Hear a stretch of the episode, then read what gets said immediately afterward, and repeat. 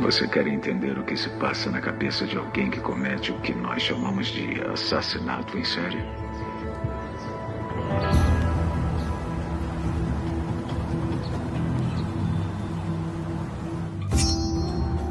Acho que consigo pensar no que estava acontecendo dentro de mim bem melhor do que as outras pessoas, de uma forma que elas possam entender.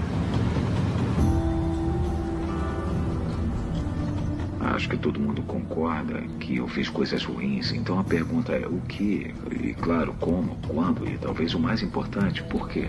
Oi, gente, eu sou Ulisses, esse é mais um Conversa de Bar, e hoje eu tô aqui numa bancada repleta de mulheres lindas, inteligentes, sensíveis, para falar sobre crime. A gente vem aqui falar sobre outros casos, né? Outros casos que acabaram né, chamando a nossa atenção. Vamos lembrar, né, mais uma vez, que é, esses casos, né, são casos que acabam chocando a gente, né? Vão acabar chamando a nossa atenção e, e, por isso eles repercutem tanto. E foi um conteúdo que acabou repercutindo tanto nesse ano de 2021. A gente tava falando aqui em off, né? Que é, aconteceu muita coisa, muito podcast sobre o assunto, né?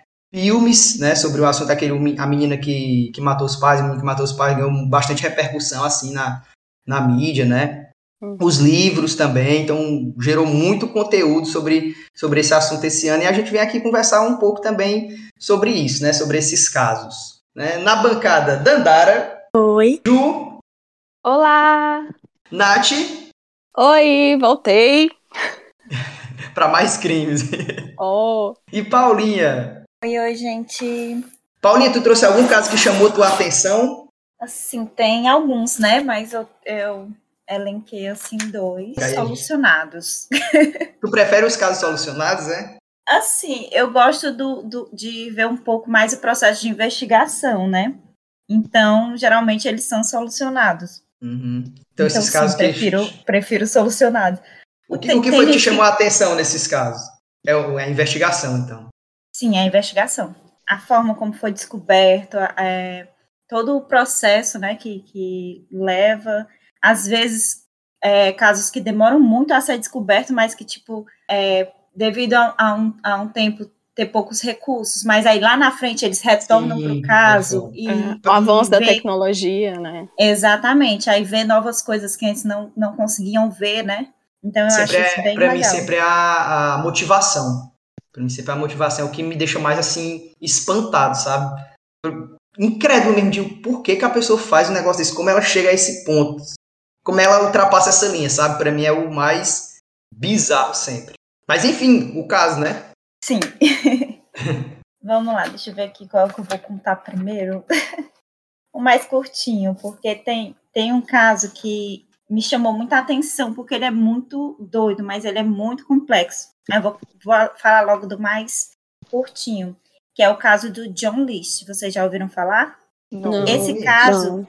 Esse caso, ele é daquela típica família perfeita, que é bem sucedida, que é uma família muito próspera, né? E o John List, ele tinha uma família assim perfeita, né, para a sociedade, aquela família bem-sucedida. Todos eram muito próximos, unidos, conservadora. E ele era tão próximo da mãe dele que ele também levou a mãe dele para morar junto com ele, é, a esposa e os três filhos. Como eles tinham assim uma, uma condição é, financeira muito boa, a mulher dele começou a, a ficar encantada com a mansão e conseguiu convencer ele a comprar essa mansão. Ele não tinha assim, não estava querendo muito comprar porque ele achava que era um custo muito alto e que talvez não conseguisse manter, mas a esposa dele disse que queria, queria e ele resolveu ceder, né? Aí lá eles viviam uma vida muito boa, muito confortável, era, era muito grande, tinham três andares e no terceiro andar, a mãe dele ficava lá, porque era como se fosse uma, uma casa à parte, de tão grande que era. Na, no terceiro andar tinha tudo: cozinha, é, banheiros, quartos, salas, era uma casa completa. É, certo momento, assim, o professor de, de teatro da, da filha mais velha, ela começou a sentir falta, que a, que a menina não estava mais indo para as aulas, já fazia um tempo. Então ele resolveu ir na, na casa da, da família, né? Chegando lá, os, os vizinhos perceberam a movimentação e também é, começaram assim a conversar entre eles que fazia algum tempo que não via é, movimento na casa e que a luz estava sempre acesa, ninguém abria as janelas, ninguém abria, ninguém não tinha mais movimento algum na casa, estava muito estranho aquilo. Então resolveram chamar a polícia, né? A polícia chegou, aí tinha uma porta, uma janela entreaberta, eles resolveram entrar com tudo que foi dito, né? Porque é muito difícil eles fazerem isso. Mas eles entraram, aí vasculharam a casa, e era uma casa muito grande, então eles tiveram bastante dificuldade de encontrar. Mas chegando ao salão de festa, quando eles abriram as cortinas, começou a exalar aquele cheiro é, que todo mundo Odor, sabe né? do que é, né? Mórbido. Uhum. E perceberam que era que a família estava toda ali enrolada e a família estava morta, a, a mulher e os três filhos. E, a, e quando foram no, no, andar de cima, a mãe também estava, a mãe do, do John. Aí, vasculhando, procurando provas, pistas, encontraram uma carta que ele tinha escrito para o pastor dele, né? Confessando tudo que ele tinha feito. E olhar com duas hipóteses, que ele e teria fugido para viver uma vida nova ou que ele teria saído dali, teria se matado também. Mas é, viram, né, que a, o corpo já estava, o corpo dele já estava ali há mais de um mês. Então a polícia estava atrasada na investigação simplesmente um mês. E... O professor demorou um mês para notar a falta da menina. Exatamente, a falta da menina. Porque, na verdade, ele, ele esquematizou tudo, né? Ele avisou a família que eles iriam viajar, ligou para uma amiga da, da menina dizendo que eles iriam viajar, que avisassem a, na escola que, ela, que eles iriam viajar. E essa conversa foi rolando. Não, eles viajaram, só que o professor pensou, né? Não, já faz muito tempo essa viagem, vou lá saber o que foi que aconteceu. E nisso passou um mês e eles estavam lá todos mortos o tempo todo. Então, a polícia começou a, a ir atrás, né, procurar vestígios, alguma coisa que pudesse é, levar o John. Mas ele, antes de, de sair de casa, ele tinha recortado, levado todos os documentos e tinha recortado todas as imagens dele de fotos de família, para que não ficasse nenhuma, para que a polícia não divulgasse a foto dele como procurado, né? Hum. E, e, a polícia passou muito tempo para conseguir encontrar alguma pista e eram poucas coisas que se tinha. Já sabiam que era ele, né? Mas onde era que ele estava agora? Porque já fazia um mês que ele estava fugido, né? E, e até então. Foi muito difícil encontrar alguma pista, eles não conseguiram, na verdade. E a 30, é, 18 anos depois, eles viram na, na TV, 18 anos depois, eles viram é, que poderiam levar o caso para a TV, em um programa que é Americans Most Wanted. E eles chamaram um artista plástico para fazer é, o busto de como ele estaria atualmente. É, com poucas fotos que, ele, que eles tinham do cara, com foto dos pais do cara, tentaram fazer uma, uma reconstituição, né, como ele estaria naquele momento atual, né, 18 anos depois. E logo que o programa foi ar, o episódio com o caso, falando os detalhes e falando é, e mostrando o busto, é, a polícia recebeu mais de 200 ligações. E uma delas foi de uma mulher que ela, ela disse que o vizinho dela parecia muito com, com o cara do busto, né? E que ele estava casado com a, com a amiga dela. E muitas informações batiam. Então a polícia foi lá, foi conversar com a mulher que ela disse que tinha casado com ele e ele disse, deu algumas informações para ela, disse que ele realmente já tinha sido casado, mas que a família dele tinha a, a, esposa dele tinha falecido de câncer e ele não tinha tido filhos. Tinha inventado uma história lá, né? A polícia já sabia que tinha sido que era ele mesmo, porque é, fizeram o, o, as digitais, né? Coletaram as digitais e conseguiram comprovar que era ele. Sim. Então, a, pronto, a polícia conseguiu chegar finalmente no cara devido a, a, a esse busto que e, e, gente é muito legal como quando você vê o busto que foi feito né o, a, a, a arte e uhum. quando você vê a foto dele é, ficou muito parecido muito parecido até o óculos que o, o artista plástico é, fez um estudo sobre a personalidade dele é, ah. escolheu exatamente igual o óculos a roupa muito parecido muito parecido eu fiquei uhum. impressionada eu vou pesquisar para me ver. Pesquisa. Tem, Tem no, na Jaqueline Guerreiro.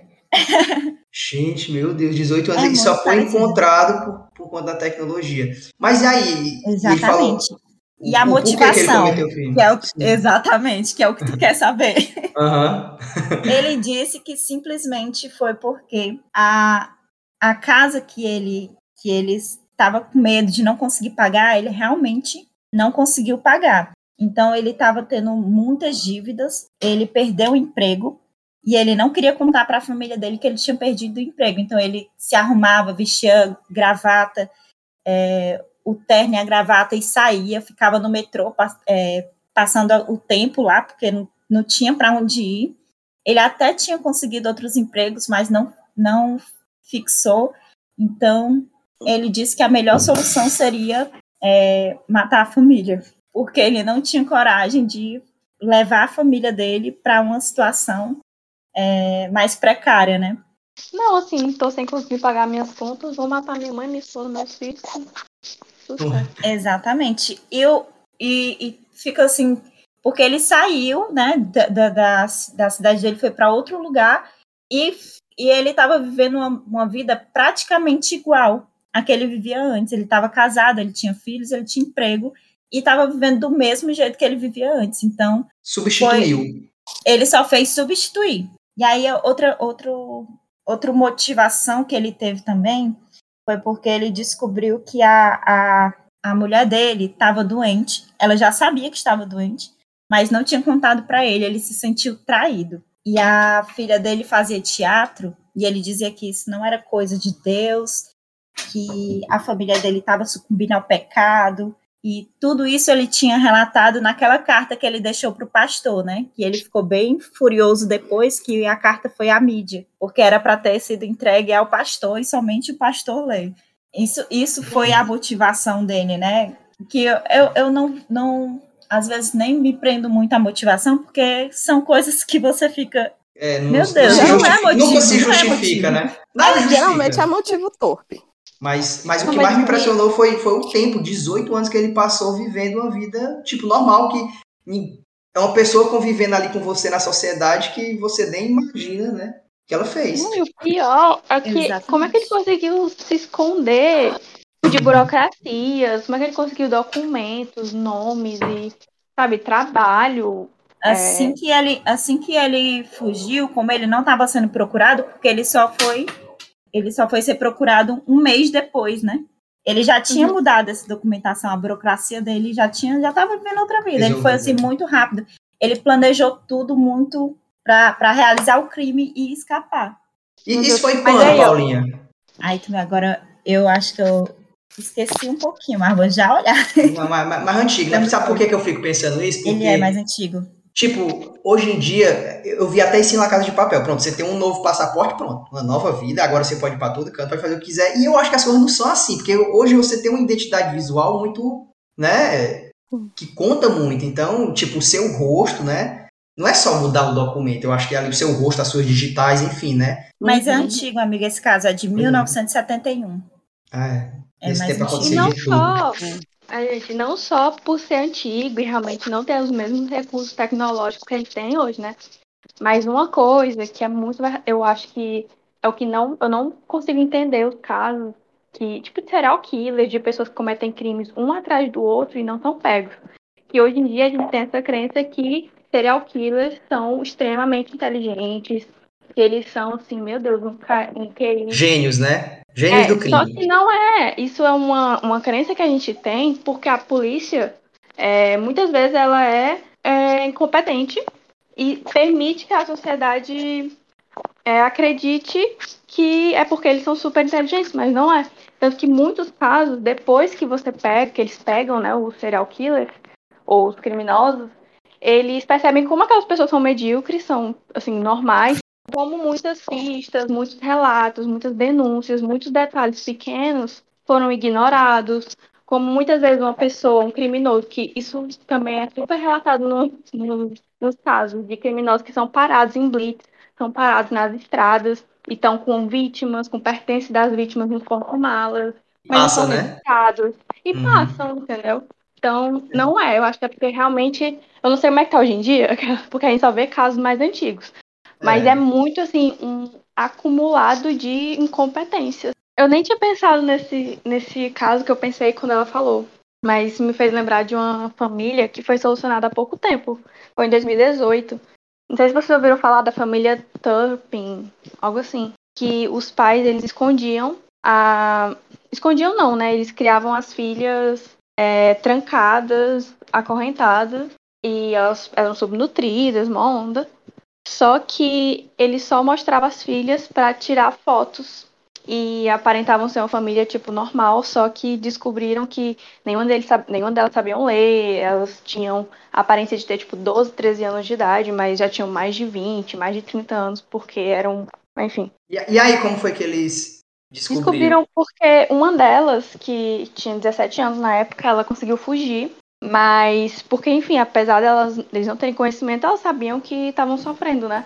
E aí ela não sabia o que fazer, ela não sabia o endereço dela, ela não sabia o que era polícia. Ela só saiu no meio da rua e pediu ajuda, falou que o pai dela estava batendo no irmão dela e tal. E aí conseguiram, levaram até a casa deles e enfim, eles foram presos e é, todos esses filhos tiveram que ser meio que ressocializados, ressocializados não, né? Socializados. Pra poder. Sim. Todos eles trocaram de nomes, porque a mídia cai em cima na época. Na verdade, é muito comum uhum. que as vítimas mudem de nomes, né? Depois. Proteção de testemunha, né? É, pois e... é, a mídia cai em cima, né? Aqui no Brasil teve aquele caso muito famoso, né? Que a Sônia Abrão ligou na hora, não foi? Pro cara. Da Eloá. Eloá.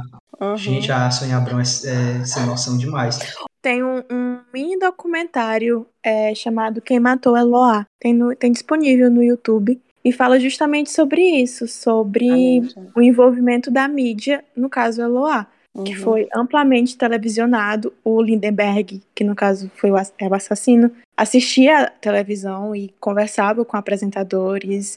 E, em grande maioria, os apresentadores falavam que aquilo era um crime passional, que ele estava fazendo aquilo porque ele estava com ciúmes, porque ele gostava muito da Eloá, e que eles poderiam conversar e se acertar para ficarem juntos, enfim. Fizeram muito sensacionalismo e defendiam Lindenberg e se envolveram. A mídia fez falou. um palco, né? Fizeram um palco. É, a Sônia Abrão ligou para ele, falou com oh. ele isso, foi, isso ele assistindo a tudo, e, enfim, é, foi. Houveram mais culpados na morte dessa menina, que era uma menina, só tinha 15 anos, além do Lindenberg, né? Com certeza. Um dos casos que eu vou falar também é o da Amanda Knox, que eu vou falar também sobre justamente isso, sobre a, a, o papel da mídia. Que foi, assim, foi ela não, não ficou no, no, papel dela, né? Porque a gente sabe que a mídia, ela, ela tem o dever, né, de transmitir a informação, de passar a informação. Só que no caso do, da Amanda Knox, ela, a mídia criava a informação. Ela, ela fazia o que ela queria, assim. E, e foi, assim, o desfecho do caso foi totalmente diferente por causa da mídia. Essa parada que a Ju falou do, desse tipo de crime aí, eu acho que me parece ser comum nos Estados Unidos, né? Porque eu já vi vários casos nesse sentido de trancar um, um filho ou uma filha ou uma criança, enfim, quem seja dentro de casa e, e torturar e passar anos lá. Teve, teve um caso que muito, ficou muito famoso nos Estados Unidos, eu não sei o nome, mas era de um menino que ele estava jantando com a família, acho que num posto de gasolina, uma lanchonete assim, e aí ele conseguiu a, a, a a garçonete ali percebeu, né, que ele uhum. tava diferente e tal. Sim, sim, eu, eu conheço esse caso. Conheço, eu já é. vi. Aí ela conseguiu ter um contato visual com ele ali, percebeu e tal, ligou pra polícia, aí conseguiu socorrer ele, né? O menino sofria violência também. Ele era ele tava sequestrado, Sequestrado, né? né? É, Sim, mas é verdade. Esses casos de sequestro é muito comum, tanto que tem muitos episódios assim no, no próprio canal da Jaqueline Guerreiro. Porque Sim. crianças, principalmente meninas, né?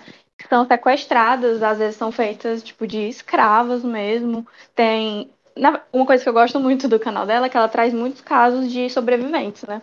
E tem muitos casos de sobreviventes que são mulheres que foram sequestradas, é, que foram violentadas, abusadas, algumas delas por anos, chegaram a ter filhos que ficaram adultos em cárcere e hum. depois Às vezes foram com o próprio pai, né? Sim, tem um caso que é com o próprio pai, que eu acho que o nome do, do vídeo é até O Meu Pai é um Monstro que o cara uhum. construiu uma câmara, digamos assim, um, é, eles têm autorização para fazer isso nos Estados Unidos por causa de guerras, né? E aí ele construiu tipo um porão escondido da família e ele raptou a própria filha de dentro de casa, manteve ela no subsolo por anos, por décadas, e enquanto em cima a família toda achava que ela tinha fugido, ele obrigava ela a escrever cartas para a mãe dela dizendo que ela estava tudo bem, que ela não queria voltar para casa, e teve filhos, vários filhos com ela, tudo embaixo da casa dele. É, e bizarro, bizarro. Mas foi isso, ela, ela só conseguiu sair desse cativeiro dela porque uma das filhas dela, que já, eram, já era adolescente, adoeceu seriamente. Ela implorou para ele deixar ela levar ela no hospital. E aí ele deixou e depois disso ela acabou, né, encontrando com a polícia. A polícia percebeu que todas elas estavam subnutridas e, enfim, e nenhuma delas tinha RG, não tinha documento, não tinha nome, não tinha nada. Enfim, acabaram solucionando. E hoje em dia ela escreveu até um livro sobre isso, sobre a história dela. Enfim. Uhum. Aqui no Brasil, o último que explodiu assim foi o Lázaro, né? Esse ano foi o tipo, o crime. Né? Inclusive, eu tava vendo é. no Google das pesquisas, né? E das mortes mais marcantes do ano, a do Lázaro tá em quarto lugar. Tipo, atrás da Marília Mendonça, do, da, do Paulo Gustavo, o Lázaro é a quarta morte mais chocante do, do Brasil, né? Foi mais é. pesquisada e tal. E foi Porque um caso foram, muito rápido, né? Foi foram 20 rápido. dias, né? Mas foram pois 20 é. dias de buscas, assim, foi uhum. é, assim, uma tensão muito grande, né? E a mídia também ficou muito, muito em cima. Né? E até uma, uma, assim, e até agora algo muito sim, mal explicado, né? Tipo a parada com os fazendeiros, um, né? Uhum. Uma coisa muito obscura que não é a questão né? da investigação da, da do que né, motivou do que aconteceu, porque estava sozinho, né? Uhum. Mas essa investigação, realmente, eles estão mantendo bem sigilo mesmo. Até porque eu acho que, assim, é, não, é, não é bom também uhum. eles abrirem mesmo a investigação para a mídia, porque a gente sabe, né? Sim, que... sim, mas, mas para pronto, para pegar o serial killer, né? Que foi, acho que o último serial killer assim mais famoso, né, que a gente teve.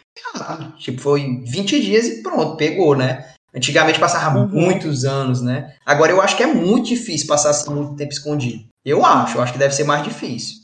É, sei, assim, né? hoje, hoje a gente vê, por exemplo, casos mais recentes, assim, é, a gente vê que ele é solucionado principalmente por é, monitoração, monitoramento de GPS, né, celular, uhum. as coisas, torre de celular, é uma, é uma ferramenta, assim, muito usada para localizar, porque eles fazem a triangulação do celular da vítima com o celular do, do suspeito, né, da pessoa de interesse, no caso. Eu lembrei. Então, eles conseguem eles conseguem. E também tem muita gente que faz. É, eu já vi casos que foram solucionados por causa de. Sabe aquele, aquele aplicativo que conta os passos do celular na gente? Ele uhum. mostra onde a gente tá. Então, tem muitos casos assim que são solucionados por é, é, é reconhecimento em, em, câmeras de rua, tudo. Sim, eu lembrei, tô falando aí de celular e tal, de, de WhatsApp, eu lembrei da vizinha do Lázaro, né? Que ela disse que ele tava falando direto com, com a vizinha da mulher dele, né? Que ele falava da direto sogra, com a mulher dele. Fa falou sogra. tudo, né? Falou tudo não. que a polícia não queria falar. Não, gente, olha. Olha, o que uma vizinha fofoqueira não resolver, ninguém resolve. Tá vendo? Ó, o, o cara lá, o cara, o crime que a Paulinha falou agora. Quem que resolveu? A vizinha. Quem que delatou? A vizinha. O Lázaro. Quem que delatou? A vizinha, gente. A vizinha é o segredo. Tem que falar mesmo. Botar a boca no trombone. É, esse negócio de que em briga de marido e mulher ninguém mete a colher, às vezes a pessoa escuta alguma coisa, né? Aí o marido é um assassino. Não, a, Exatamente. Não. Teve uma vez, teve uma vez que o vizinho aqui da, da minha casa, ele tava, a gente estava brigando eles dois, a gente chamou a polícia. É, tem que chamar. Chega. Não, Às vezes a pessoa morre. Não. Já aconteceu comigo, a polícia chegou, oh. já tinha acabado tudo, aí eu fiquei, velho, eles vão achar que foi um trote. Não, mas aí. Nossa. Mas eu fiquei não. com a consciência limpa. Eu fiquei não, com a consciência limpa. Uhum. Não, gente, mas é sério, a, a tia do meu namorado, o esposo dela é síndico, né? Véi, gosta de ser síndico. Aí já expulsou um. Já saiu, o dono do prédio expulsou inquilinos porque. O inquilino, no caso, porque ele batia na esposa dele. E várias vezes o síndico denunciava, chamava a polícia, a polícia chegava, batia no cara, metia a sola no cara, tô falando sério. E ia embora. E deixava ele lá com a mulher dele. Aí ele ia bater. Ele mais, mais raiva ainda, né? Exatamente. É, o, o, o, síndico que, que fez a, a restrição. Fez um mandado de restrição. É, ele falou pro dono, o dono do prédio expulsou o cara. Mas era. Mas enfim, é porque era uma quebradeira também, não tinha nem como não escutar, né? Mas enfim. Mas, gente, sobre esse negócio do Lázaro, eu, assim, falando, né? Porque o Lázaro, eu não. Eu acho que a, o serial killer, eles têm esse impulso, né? Que eles chamam, essa vontade que eles têm de matar. No caso do Lázaro, é, não se sabe se era porque ele estava afim de matar alguém. Ele, como tem essa suspeita de que ele era jagunço, de que ele era, né, trabalhava para alguém, que ele estava matando essas pessoas por alguma motivação específica, não tinha nada a, eu tô com a fim de meter a faca em alguém. E só o que é. tem é pistoleiro também, né? Gente que mata pois assim. é. E enquanto um dos casos que eu pensei em trazer, mas eu achei ele tão longo, mas não sei se vocês já ouviram falar do BTK. Já, já. já. É muito conhecido. Sim, o BTK. BTK inclusive, tem, um, inclusive tem um, um, livro, né? A Máscara da Maldade, que tem, fala sobre o BTK. Exatamente. E eu acho que também tem série, eu se não me engano. Mas Deve ter documentário. Ele... É, tipo, na Netflix sempre tem. Um dos uhum. que. Meu, falo vezes. Mas que o BTK chamava isso, essa vontade dele de matar, de fator X. E ele parou por muito tempo. Era um cara. Coisa, né? Vou contar a história, não ia contar meu agora. Se a, a Nathanael lembrar de algum, mais alguma coisa, porque eu nem pensei em falar sobre isso, mas assim, que ele era um cara, tipo, religioso, que inclusive era coordenador de uma igreja, de não sei o quê, e tinha uma família perfeita, casado, e chefe de família, aquela coisa toda. E ele, a primeira vez que ele matou, ele matou uma família inteira, quase toda a família que estava em casa, que era a família Otero, a, primeira, as primeiras vítimas dele. E ele passou muito tempo sem matar. Tipo, é, só ele guardava os pertences das vítimas, ele costumava entrar na casa é, com a cara limpa mesmo, fingindo ser alguma coisa. Ele cortava os fios de telefone, asfixiava as pessoas, é, torturava elas, depois matava. Tanto que a sigla do, do nome dele era amarrar, não, era apunhalar, torturar e matar.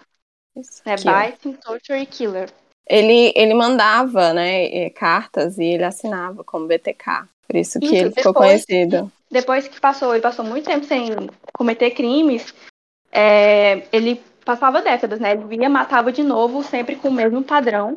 E ele procurava essas. Normalmente ele ia atrás de mulheres que não fossem casadas, é, isso depois do primeiro crime dele, porque ele achava que era mais fácil, que não tivessem cachorro, se não tivessem namorado, não tivessem filhos.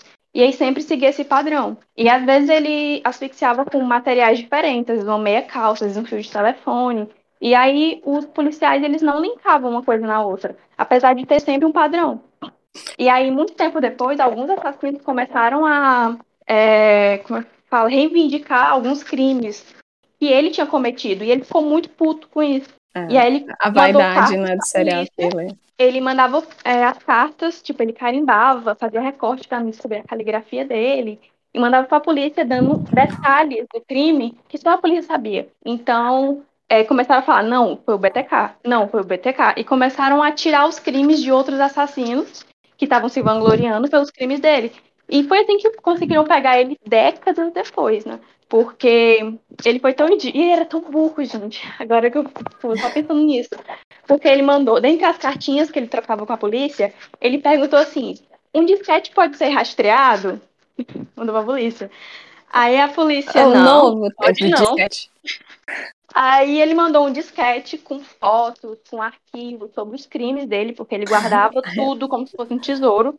E obviamente rastrearam, tava um negócio de uma igreja aí. E aí acabaram, pegaram o material genético da filha dele, de uma universidade, bateram o DNA, pegaram ele no final das contas. Mas eu fico assim, mano, o menino é tão tapado, ele é, escapava dos crimes assim por besteira. Mas enfim. Mas você sabe que assim, o Terry Buddy, ele, na entrevista que ele deu, na verdade, que ele deu não, um amigo dele falando, né, no documentário dele, ele fala justamente isso, porque a, a polícia quando, quando você, por exemplo, o segredo dele, né, para ele não ser pego, era, por exemplo, ele matava a pessoa no, no estado, né, geralmente, no estado que ele estava morando, mas ele saía com, com o carro dele, ele deixava, por exemplo, as roupas no estado, a, o crânio em outro, outras coisas, entendeu? E aí a, a, a polícia, ela não ia fazer ligação. Ela não ligava. Porque cada estado é diferente, né? É uma legislação diferente lá nos Estados Unidos. Uhum. Então, a polícia, ela não fazia aquela correlação dos crimes. Por isso que muitas vezes ele ficou impune. Inclusive, ele falou isso para uma reunião de amigos. Já tinha um retrato falado dele, sabe? Já tinha retrato falado. Uhum.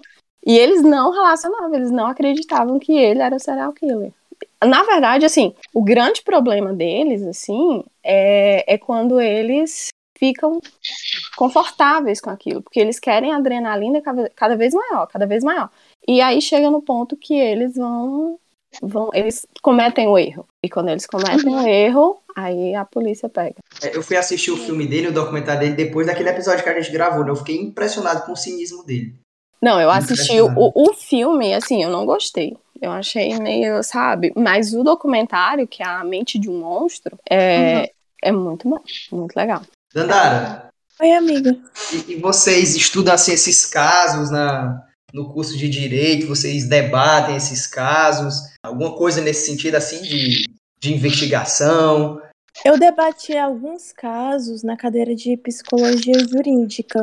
Inclusive, quando tu me perguntou, é, casos que tinham me chocado, né? Me veio à cabeça logo casos brasileiros. Eu adoro documen- assistir documentários sobre crimes, é, crimes americanos, essas coisas, mas lembrei logo de casos brasileiros que me chocaram e teve um deles que, inclusive, eu vi na faculdade e que eu era criança quando aconteceu, que era o da- é o da Alanis. Não sei se vocês conhecem, foi em Fortaleza.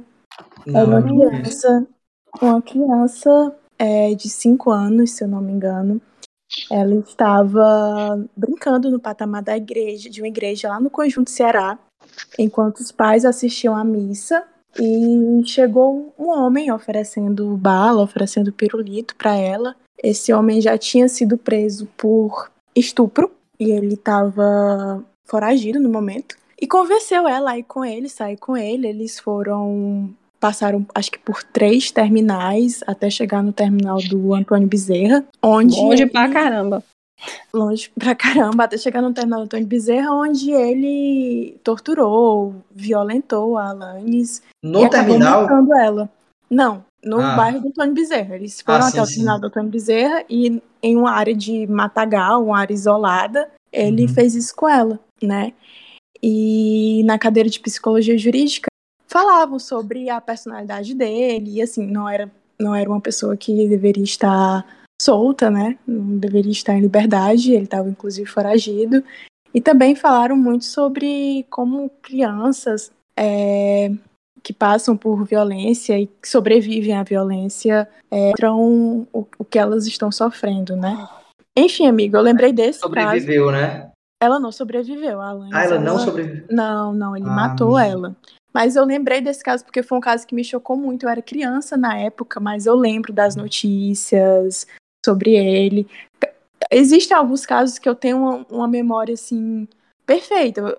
Por exemplo, outro é o da Liana e do Felipe. Eu acho que eu tinha seis anos na época, mas eu lembro de folhear jornal, folhear revista e perguntar para minha mãe so- sobre o caso e ela me explicar o que que era. É, Não sei se tu lembra desse casal, não sei se vocês lembram dessa história também desse casal que saiu para acampar. Ah, esse eu lembro, já vi. Ele tem um nome, ele, ele tá no, no investigação criminal, se eu não me engano. É, tá mesmo, tá mesmo. Aham. É, é um casal, a Liana e o Felipe, eles foram acampar, eles não falaram pros pais pra O, onde Cham- eles o Chambinha? Cham- Champinha. Champinha. Champinha.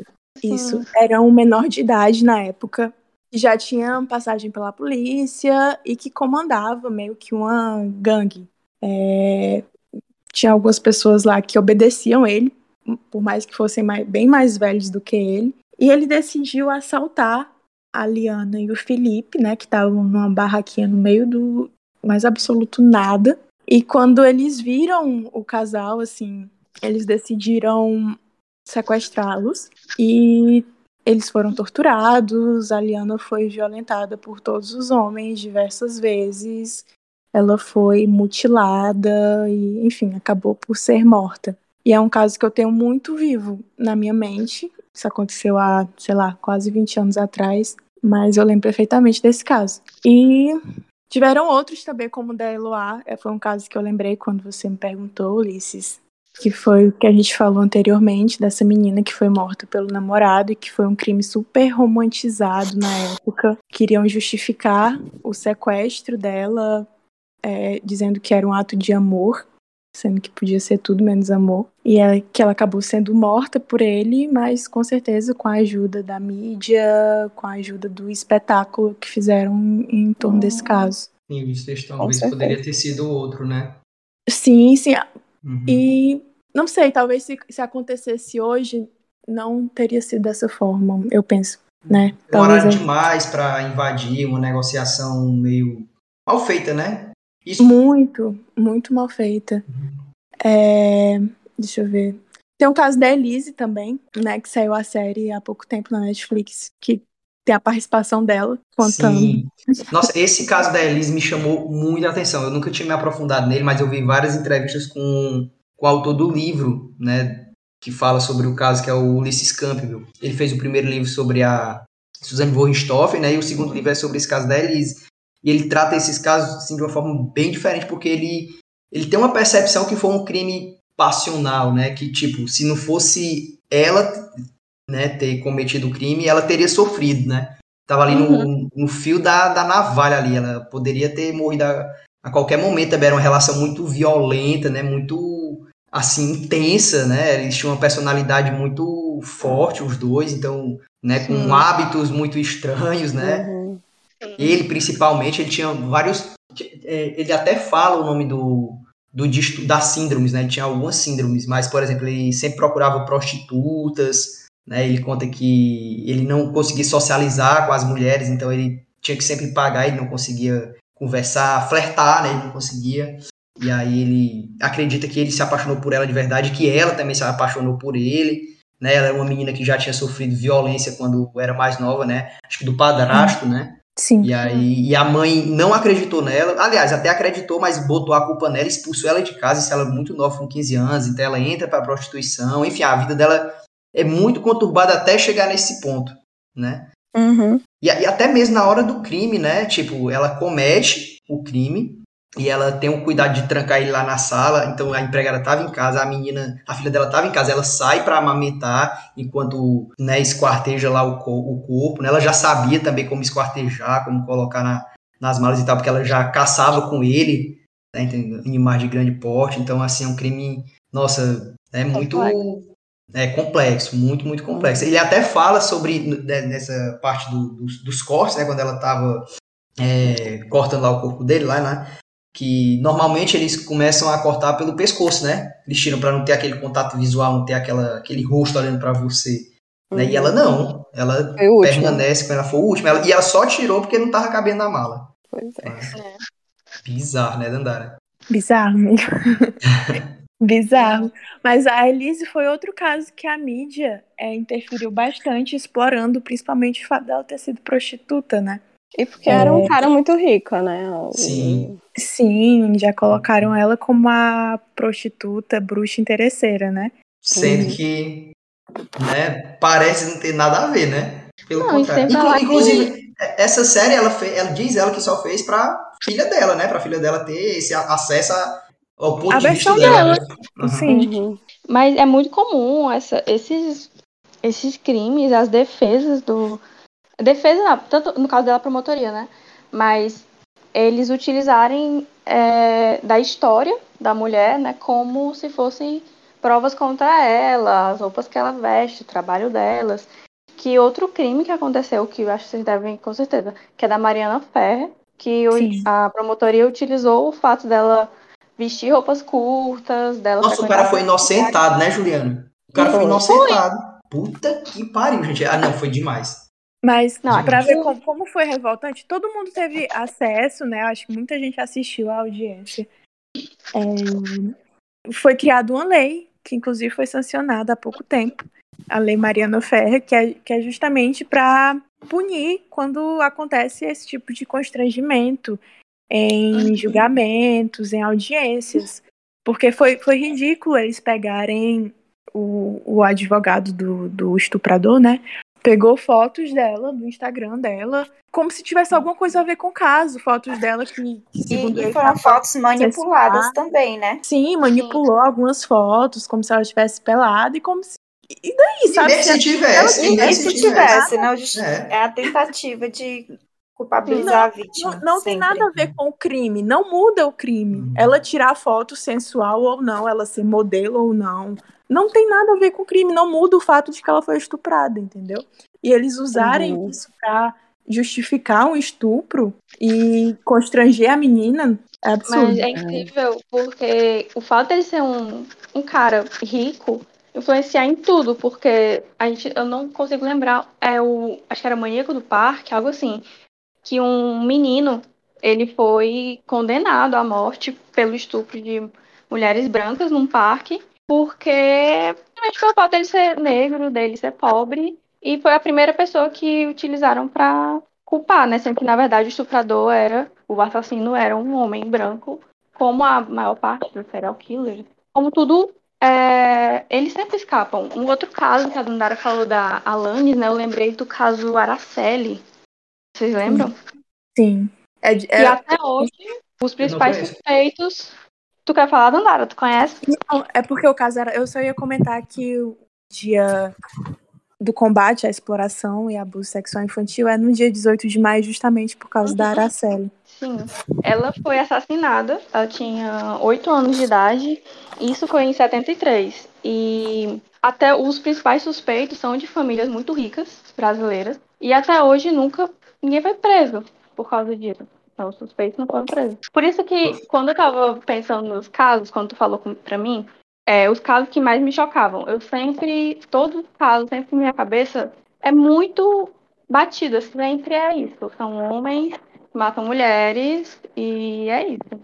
Não, mas assim, eu falando assim, você falou do, do da. Como você falou do da, da do York, né? Do, da menina, é, eu ia falar da Casa Gucci, que é muito parecido. Hum, não conheço. Porque ele é muito parecido com esse. Filme? Porque. Vocês assistiram Não. o filme? Não, o filme eu não, Eu não assisti. assisti. Eu vi só. Eu vi o documentário que, que tem na, no Discovery Plus, da Lady Gucci. Que fala. Que é uma entrevista da Patrícia, né? Da Patrícia Re- Re- Reggiani, que é a autora, a viúva negra, né? E ela conta a versão dela. Ela conta, ela entrevista, ela já tá livre hoje, ela já pagou a pena dela. E é um caso, assim, porque é um relacionamento, foi um caso, foi um caso passional também, né? Foi. Ela. E é muito Você parecido. acredita, Nath, que, que o caso da Elise foi passional?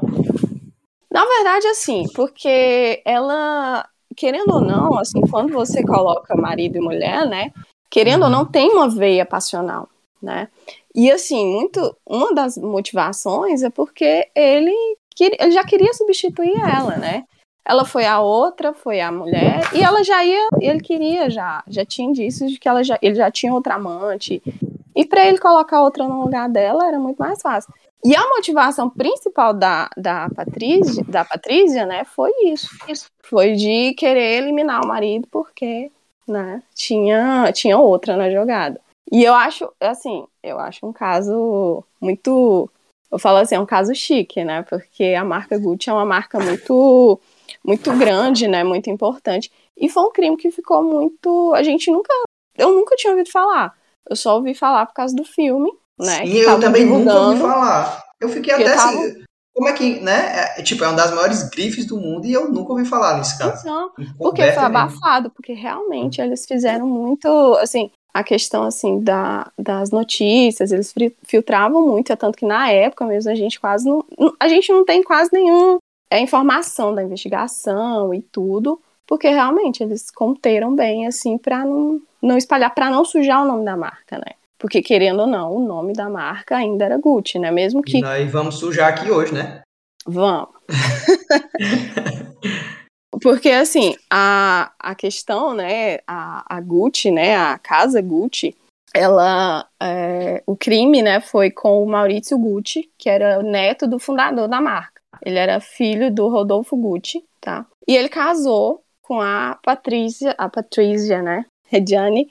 O italiano é difícil, gente. E aí, assim, uma, uma característica, assim, que é muito importante, tá? dela é que a Patrícia ela, ela era rica, tá? Mas ela não, não era rica de berço. E para ela era importante o negócio, o peso do sobrenome, né? Ela, ela era rica porque a mãe dela se casou com um cara e ele, ele adotou ela. Então, para ela, essa questão da aceitação na alta sociedade, pelo status, era importante, né? E aí eles se casaram, e o, o casamento deles, eles relatam, assim, que era um casamento meio abusivo. Ela fazia de gato sapato ele. Ele fazia tudo que ela queria, né? E aí eles casaram em 72, tá?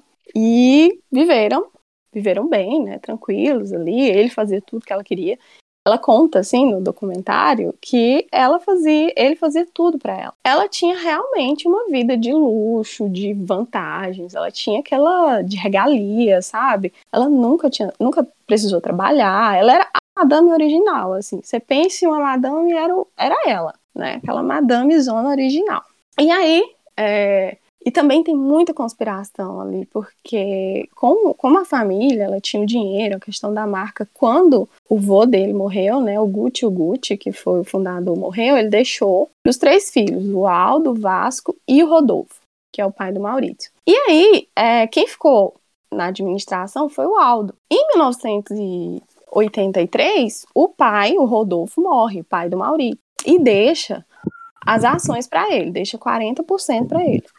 E aí ele começa a articular todo um, um, um jogo para tirar o Aldo da marca. Porque ele queria tomar o poder para ele, queria pegar a marca para ele. E aí ele, um ano depois, em 1984, ele consegue, né? Ele faz, ele pega, ele compra as ações do filho do Aldo, assim, foi um negócio feio, assim. Em 1984 ele toma o poder da marca né? Ele, ele né, vira o, o CEO, né?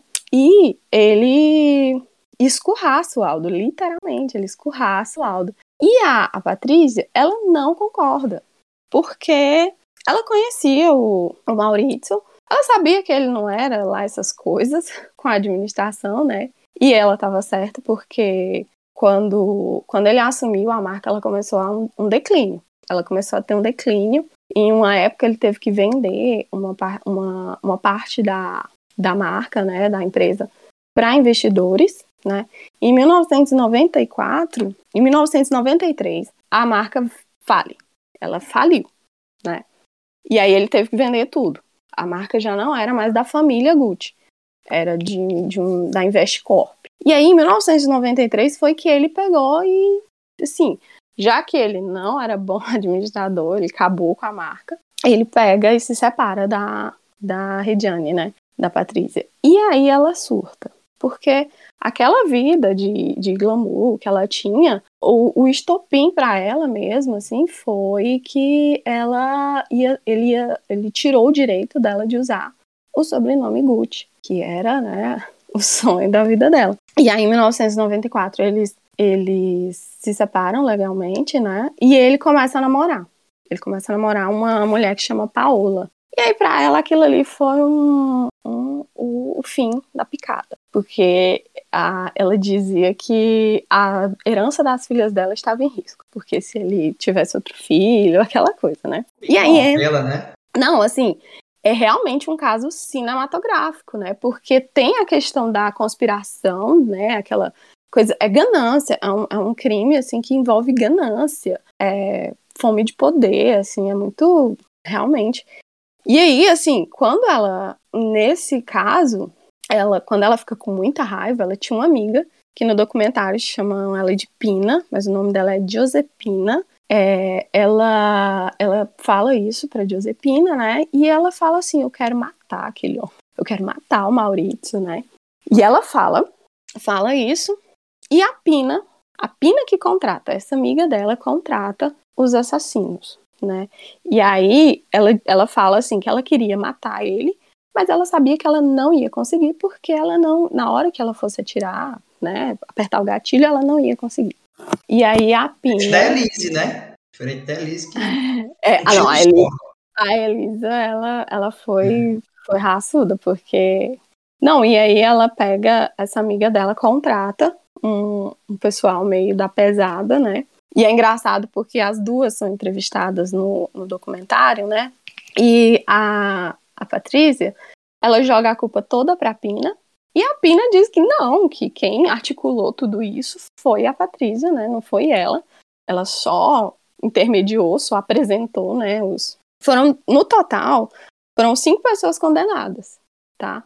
Pelo crime. O crime ficou, assim, o crime aconteceu dia 27 de março de 1995.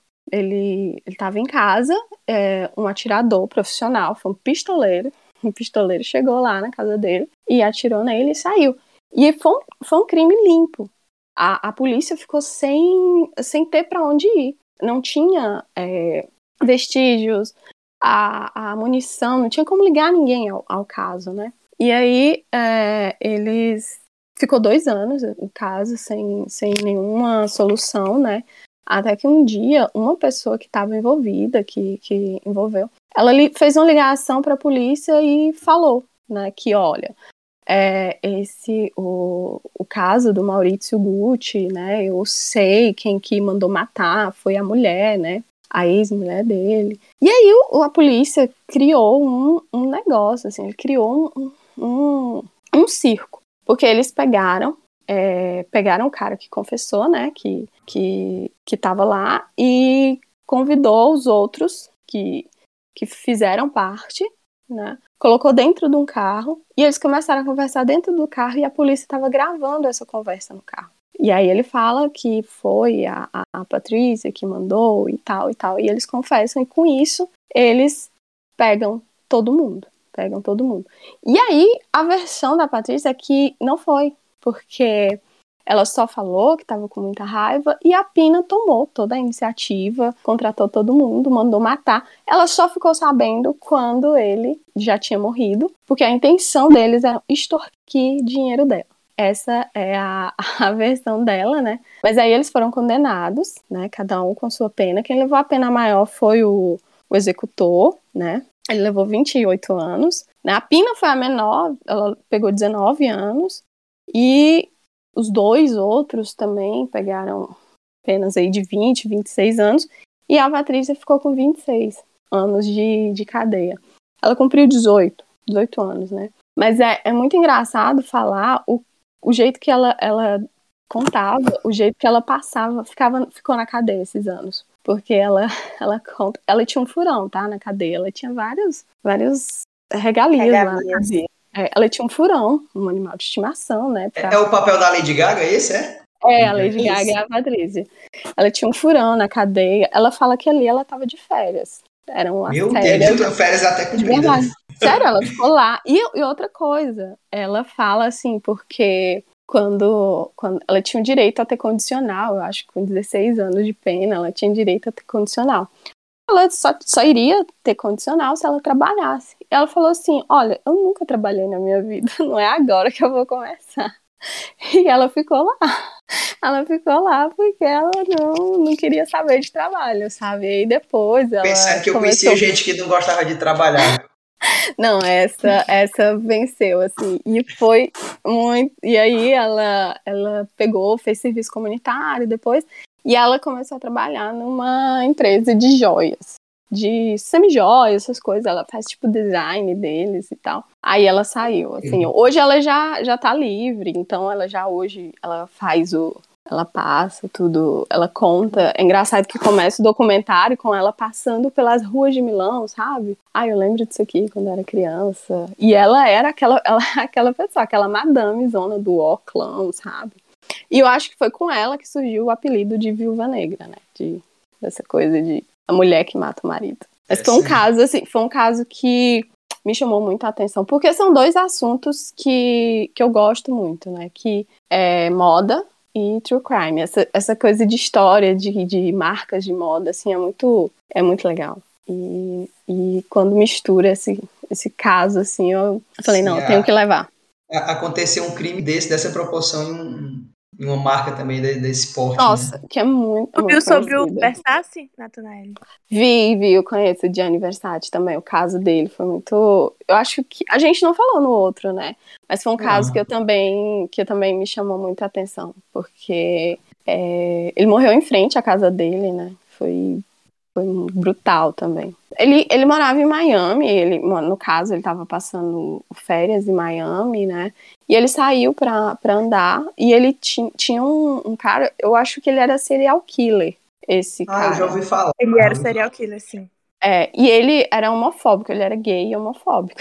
Quem? Quem que era gay? o, o Versace? Não, O- o o criminoso. cara, o assassino. E o assassino era gay. Era gay. Mas ele não E era homofóbico. assumido e homofóbico. Ah, assim. sim. Então, ele, ele era. Ele pegou e, e ele conheceu, na verdade, o, o Gianni em um, em um. Tipo um encontro, assim, meio que todo mundo, coisa da moda. Eu acho que ele era fotógrafo, uma coisa assim. Mas ele conheceu em um, em um evento e ele acabou fissurado, porque a vida do, do Gianni era, digamos assim, perfeita, né? Ele era assumido, ele tinha ele era rico, né? Ele tinha uma fortuna, ele era conhecido, ele era famoso, tudo, né? E ele ficou meio que obcecado, começou a stalkear.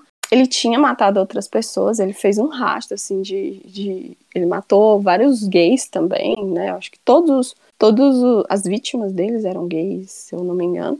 E aí ele chegou em Miami, né? Quando o Gianni estava lá, ele saiu, o comp- saiu para acho que comprar uma revista, alguma coisa. Ele estava voltando para casa. Quando ele voltou para casa, a... esse homem deu um tiro nele.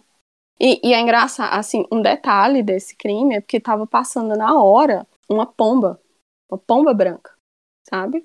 E a pomba morreu também. Ele acertou a pomba branca e ele tem lá a, a foto, assim. E aí ficou, assim, um Esses rio de assim- sangue. Esses crimes assim de, de assassinar assim do, do nada, eu fico muito indignado, sabe? Porque a pessoa tá ali, não tá esperando nada de bumba, morre. Igual o John Lennon, sabe? Esses, esses casos Sim. assim. Porra, a pessoa tá Não, ali, não, E, nem, e tá nem imaginando e de repente morre por nada, pra nada. Eu- nossa, eu fico muito triste, ó. Foi. E aí, assim, é um crime. Tem, um, tem até um, um programa na, no Discovery ID que chama, que é Crimes da Moda. Que, é, que fala de casos assim. Tem o caso do Gianni, acho que tem outro assim também, que eu, eu não conheço agora, mas tem. São crimes da Na moda. Netflix tem o American Horror- History, né?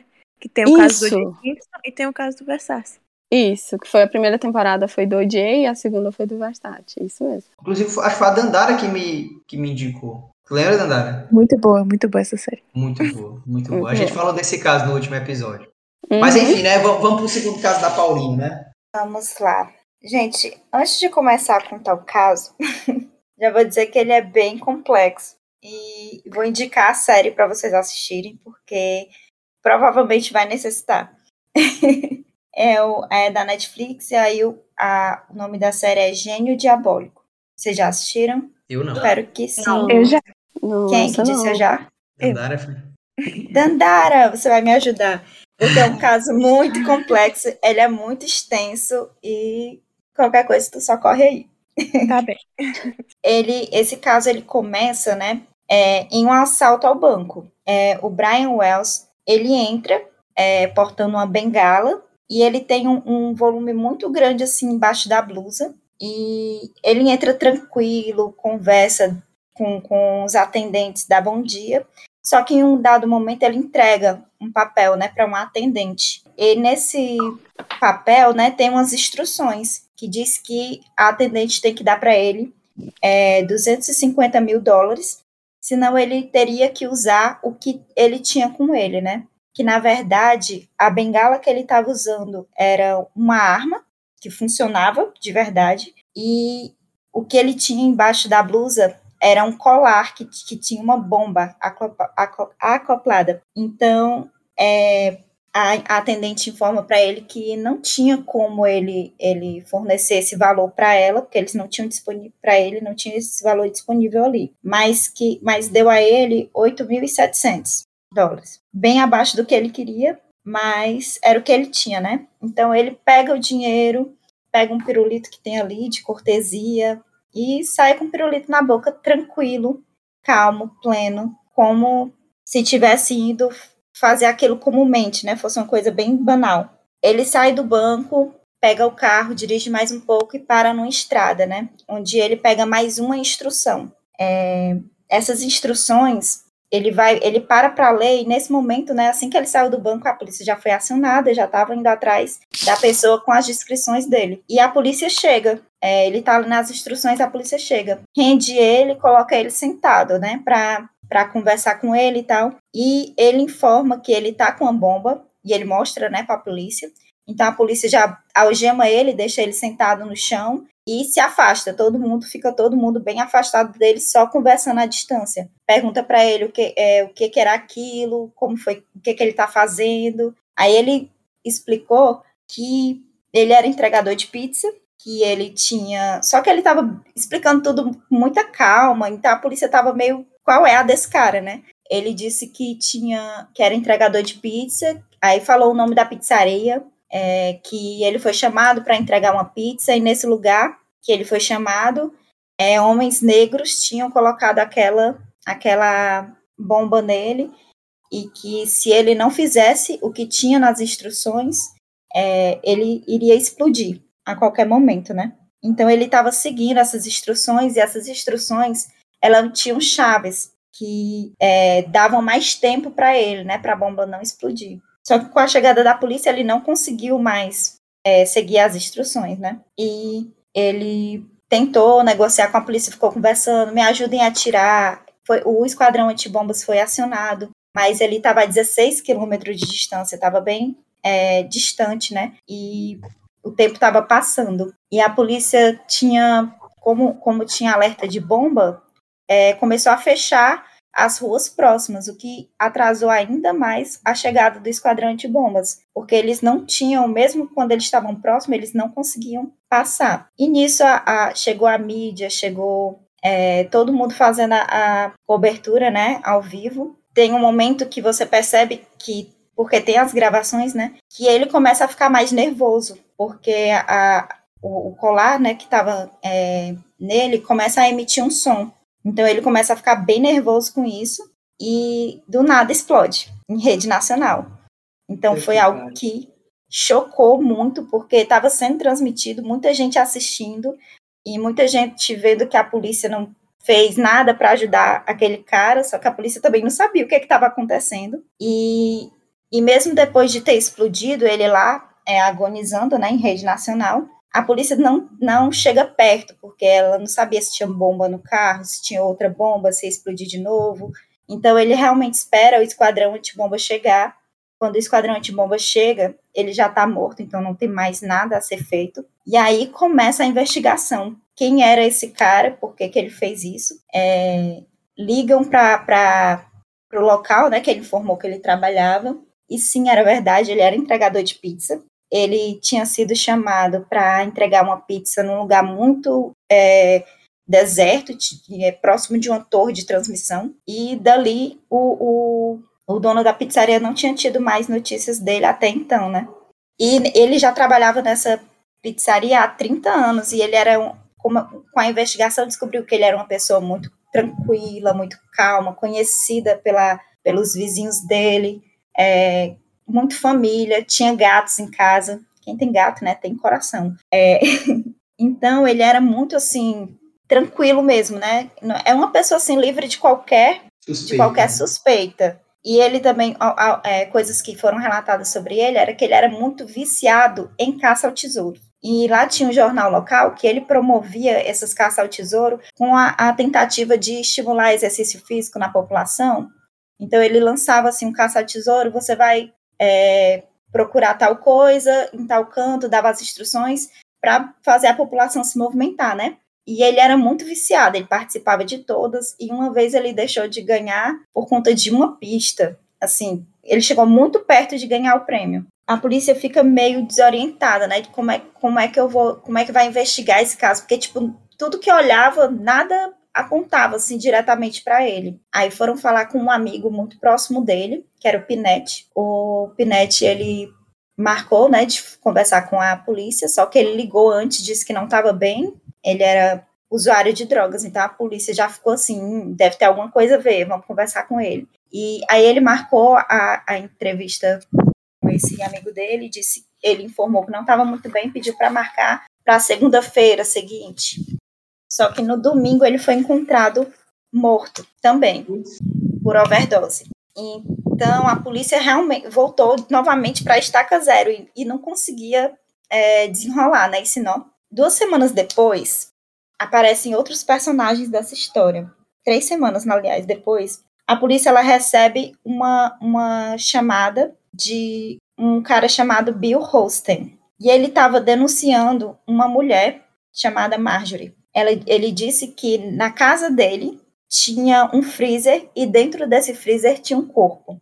Que a Marjorie teria matado esse, o, o rapaz e teria colocado no freezer da casa do Bill e estaria, estaria tentando convencer ele a se livrar do corpo, né? Passando o corpo no moedor de carnes.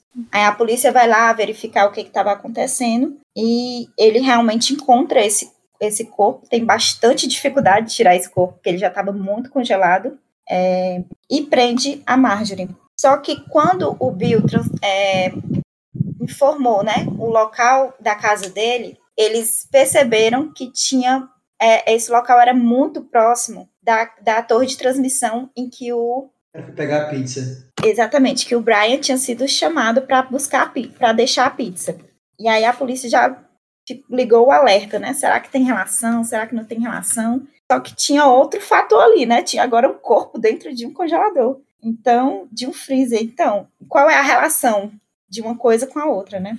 Enfim, é feita uma investigação muito é, em relação ao corpo, né? Quem era esse cara? O Bill disse que, que ela tinha matado ele porque, porque era ex dela e era louca, não sei o quê, mas no final das contas, ela disse que o Bill também era ex dela, que o Bill tinha matado o cara por ciúmes e ficou nessa enrolação de um jogando a culpa no outro sempre, de um sempre jogando a culpa no outro, né?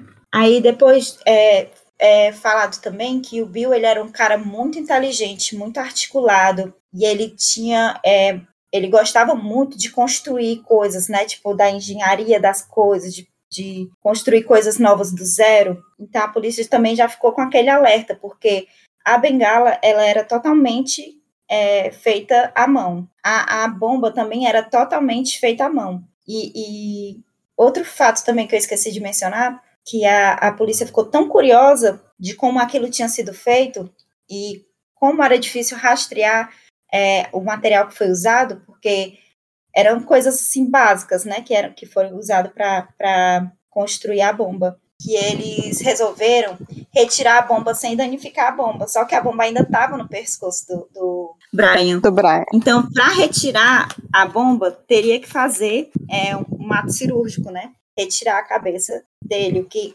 gerou ainda mais comoção, porque para a população que assistia aquilo, é, a polícia não tinha feito nada para salvar ele. Ele era uma pessoa totalmente inocente na situação e a polícia teve mais respeito ao artefato do que propriamente a ele, né, o corpo dele. E então, aí a polícia começou a conversar com o Bill, né, é, vendo o que, que ele poderia fornecer de informação. E a primeira coisa que ele fala para a polícia, quando a polícia vai entrevistar ele, é, é, Eu quero que vocês saibam que a pessoa mais inteligente que está nessa sala sou eu. Eu sou a pessoa mais inteligente daqui. Então a polícia não consegue tirar muita informação dele, né? Mas eles já estavam assim desconfiando de que o cara realmente tinha a ver com a com essa com todo o, o lance do roubo ao, ao banco. Como a Marjorie ela já era uma mulher muito problemática, ela tinha muitos, muitos é, distúrbios, ela gritava, botava a culpa nele e, e tipo, ela não, ela, é, o policial disse que o, que o momento que levaram ela da casa dela até a, a delegacia foi o momento mais torturante da vida dele, porque ela não se calava e gritava e era histérica, e isso foi é, transformando ela, né, em uma em uma dando imagem para ela de ainda mais culpada, como se ela realmente fosse louca, então ela fez aquilo mesmo de ter matado o outro. E o Bill só se safando, né? Eu, eu nem sei o que pensar desse caso, porque ele é tão complexo que eu acho, eu acho, teve a sentença, né? Mas eu acho que não foi totalmente justa, sabe? Eu acho que, que o, o Bill, ele tinha uma parcela muito grande na culpa, mas que ele se safou, conseguiu se safar, ele logo de início fez a denúncia, ele forneceu informações para a polícia, tipo, ele, colabor, ele colaborava, né? Ele fez, ele fez o um acordo com a polícia para ele ajudar e a polícia meio que, que ajudar pena, ele né? também, né? Uma mão lavar a outra. Então eu acho que ele se saiu assim bem bem dessa, dessa situação. Aí investigando mais, teve, é, é um, uma série muito grande, né? Se vocês forem ver, vocês vão vocês não vão conseguir parar antes de terminar, porque é muito legal. É uma teia, né? É uma teia. Enfim, aí vendo, é, foram investigar mais a fundo, né, o porquê que eles, eles estariam envolvidos nisso, né, para que que eles estariam envolvidos num assalto ao banco. É, foi visto que, a, a, na verdade, a Marjorie, ela estava muito magoada com o pai dela, que era rico, ela era uma ela era, vinha de uma família bem rica, só que o pai dela não estava satisfeito com o comportamento dela, né? E ele estava começando a tirar dinheiro e, dando, e doando, dando para instituições, é, porque ele dizia que não queria deixar nenhum dinheiro para ela. Então ele sabia que se, se ele morresse, ele já estava bem idoso, o dinheiro ia ficar para ela como herança. E ela sabia que se ele continuasse mexendo na conta, ela não conseguiria é, ter muito recurso, né, quando ele quando receber, recebesse a herança. E a herança dela estava depositada nesse banco que foi do assalto. Ah, e, por, e, ela, e ela pediu exatamente 250 mil dólares, porque foi o valor que o Kenneth, que é outro personagem, cobrou para matar o pai dela. Então, na verdade, esse plano todo tinha sido arquitetado para matar o pai, para ela pegar a herança e continuar a vida dela, né? Só que meio que deu errado, porque a polícia chegou e impediu o assalto, né? Uhum. Então, é, no final das contas, o Kenneth, que foi que seria contratado para matar o, o, pai dela, recebeu 45 anos de prisão, porque ele também participou, arquitetou. Ela recebeu prisão perpétua. E o Bill, ele nunca foi preso. Ele morreu uhum. vítima de, de câncer, se eu não me engano. E no final das contas, né, uma das coisas que ele revelou, porque o pessoal sempre queria saber se o Brian, né, que foi o que morreu, sabia do plano ou se ele tinha alguma relação. E o Kenneth, que ele, que ele, ele participou também, ele disse que o Brian ele sabia do plano desde o início, mas ele não sabia que o colar de bomba era real. Então ele não sabia do risco que ele estava correndo. Eu acho que ninguém sem consciência se arriscaria assim, né? eu acho que nem um vício muito grande em jogos de, de caça ao tesouro, a pessoa faria uma coisa dessas, né? Mas é muito legal a série, tem muitos detalhes que não tem como trazer todos, é, um, é bem extenso. A Dandara viu, ela sabe. Assim, assim, por cima, né? A gente, eu, eu uhum, pelo menos, bem por muita cima. coisa mesmo. Uhum. Muita coisa. É, lembrando, eu, eu acho que a Jaqueline, a Jaqueline falou desse caso, né? Eu, acho, eu não, é, não, lembro de ter visto na Jaqueline, eu acho que eu até procurei, vou ver eu se acho, Eu acho que eu vi ela falando, se eu não me engano, ela fala assim que, que ele não conseguiria se livrar.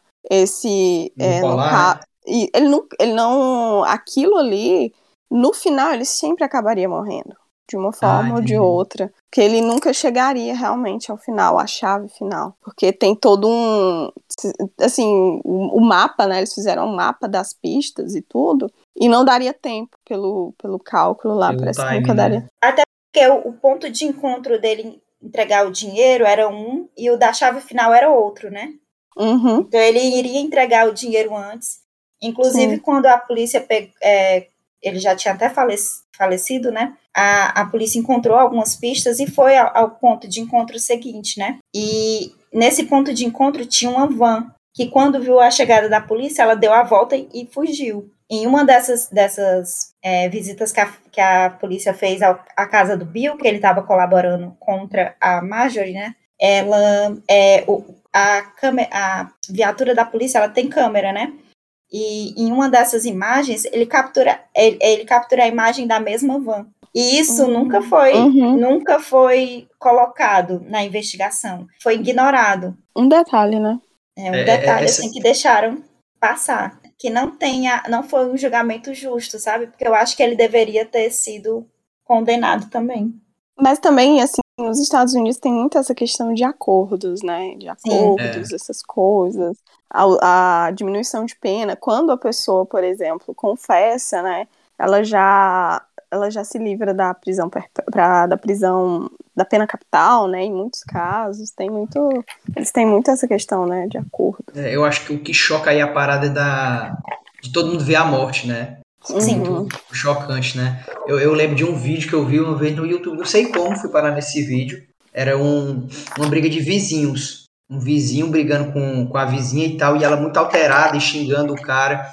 Aí ele, olha, você não fala assim comigo, você não fala assim comigo, você vai se arrepender e tal. E ela xingando, xingando. De repente ele tira uma arma. Quando ele tira a arma, ela já se desespera, né? Cala a boca.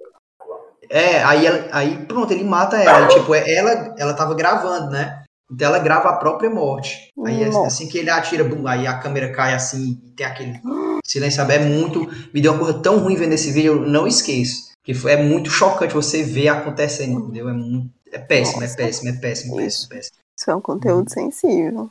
É. Ainda bem que nunca mais apareceu coisa assim pra mim no YouTube. Nossa. Ju, tu Eu vou tem mais falar uma o que eu trouxe.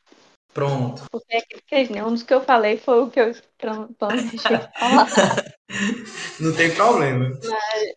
Ó, é, eu trouxe o caso, não sei, acho que vocês já ouviram falar do Hotel Cecil, Sim. ou Cecil, né? Sim. Que Uhum. esse é um hotel em Los Angeles, que ele é muito famoso porque já aconteceu muitos crimes, ele já foi cenário de diversos crimes. E ó, assassinos famosos, tipo aquele Richard Ramirez, é, se hospedou lá e teve suicídios, enfim.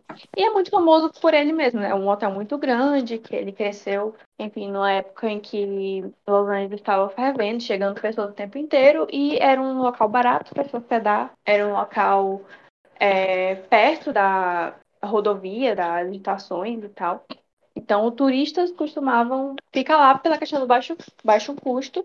E teve esse caso da Elisa Lam, que era uma canadense que ela foi turistar nos Estados Unidos com as amigas em 2013 e ela ficou hospedada nesse hotel. Tem uma série sobre o hotel, eu não sei se é só sobre esse caso, mas eles falam de diversos casos. É, Bom, ela ficou lá com as amigas, né? E a princípio, as amigas dela, nos primeiros dias de hospedagem, elas pediram para Elisa sair do quarto onde elas estavam hospedadas e ir para um outro quarto, porque ela estava tendo uns comportamentos muito estranhos e ela acabou mudando.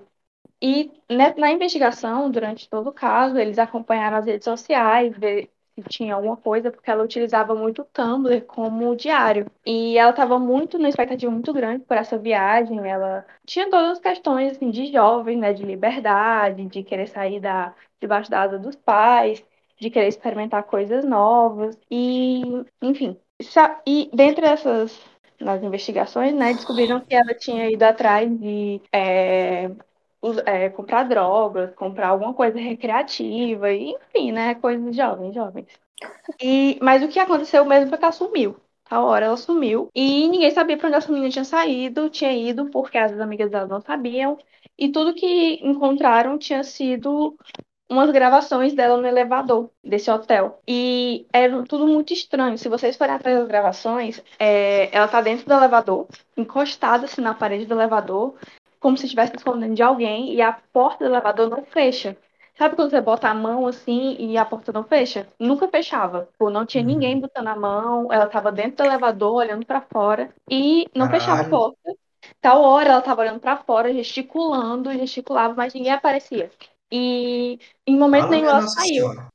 Em momento nenhum ela saiu desse hotel. E nem nas câmeras lá de fora, é, nenhum amigo sabia o paradeiro dela, procuraram em todos os locais. E aí levantaram várias hipóteses, né, de que ela pudesse ter saído por alguma saída que ninguém conhecia. É, enfim, só que o que mais, o que ficou, assim, que bateram muito nessa tecla é que ela não tinha saído do hotel. Então começaram a procurar dentro do hotel, só que o hotel era enorme, tinha tipo 700 quartos.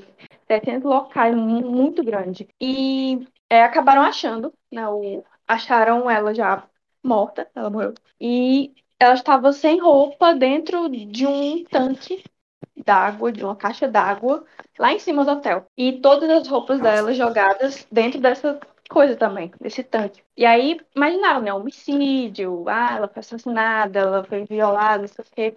Só que quando fizeram a autópsia, ela não tinha hematoma, ela não tinha sinal de abuso, ela não tinha um toxicológico, não apontava para uso de drogas, nada. nada, nada, não conseguiam imaginar o que pudesse ter acontecido com ela. E todas as roupas dela estavam jogadas lá dentro.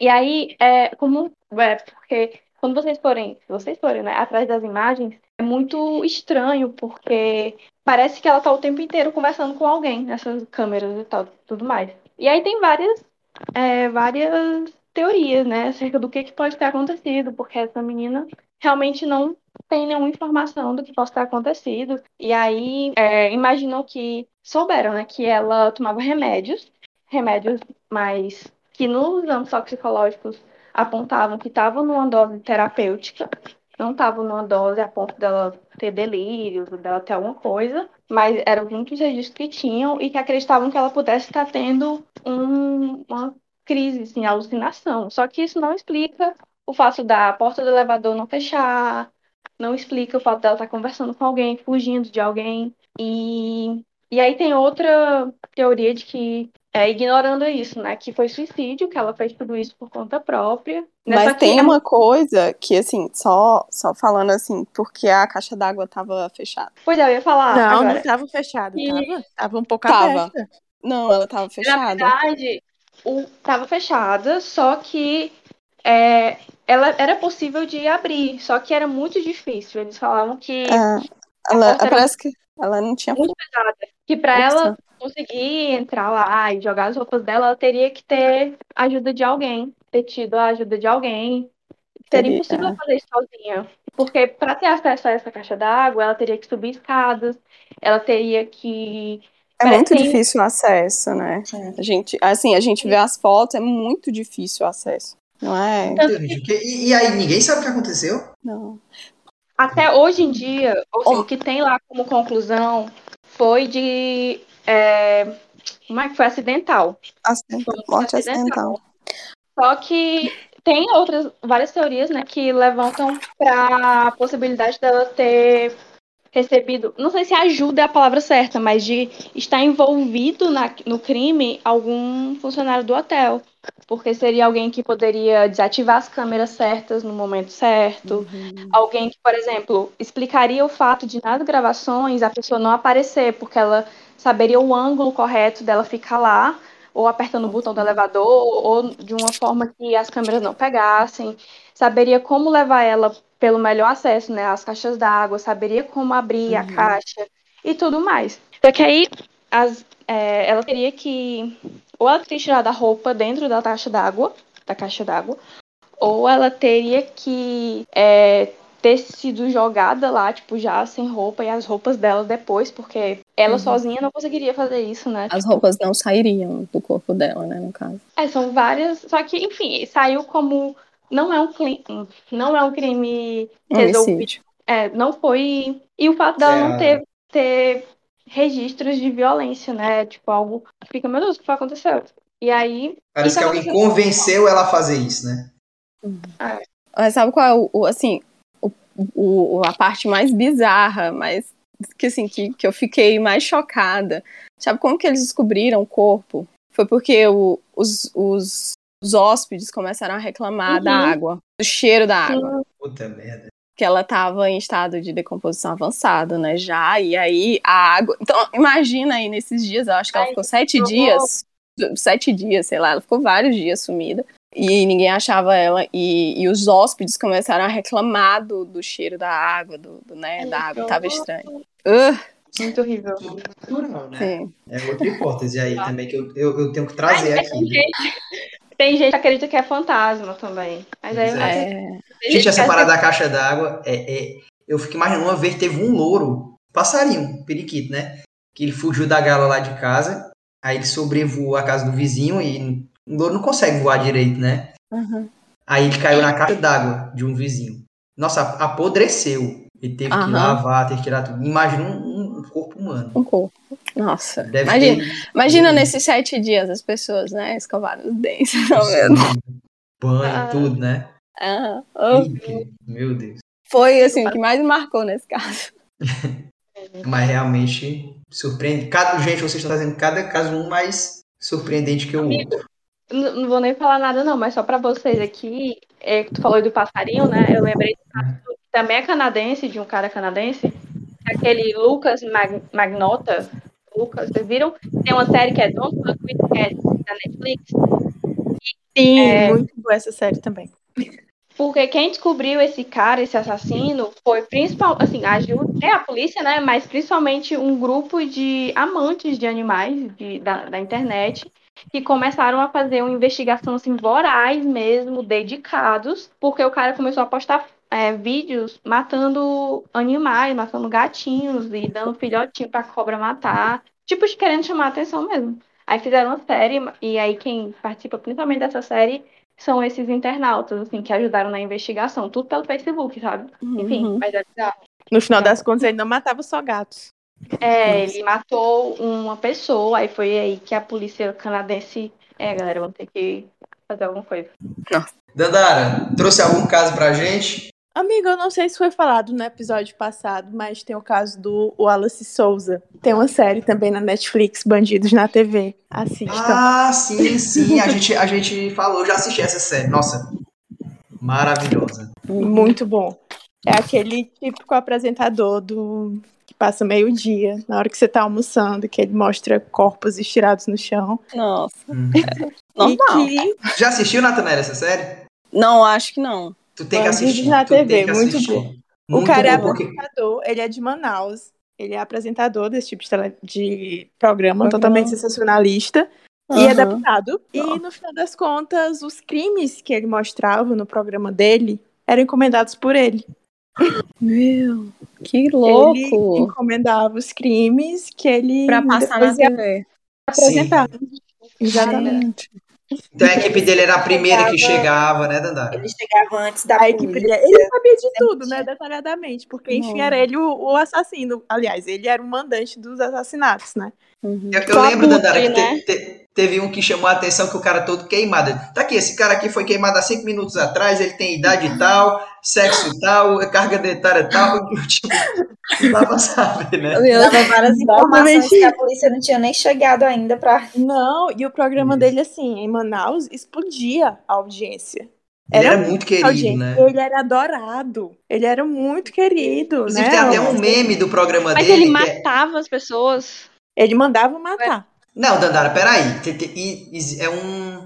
Né, não, não, não- não é o veredito, né?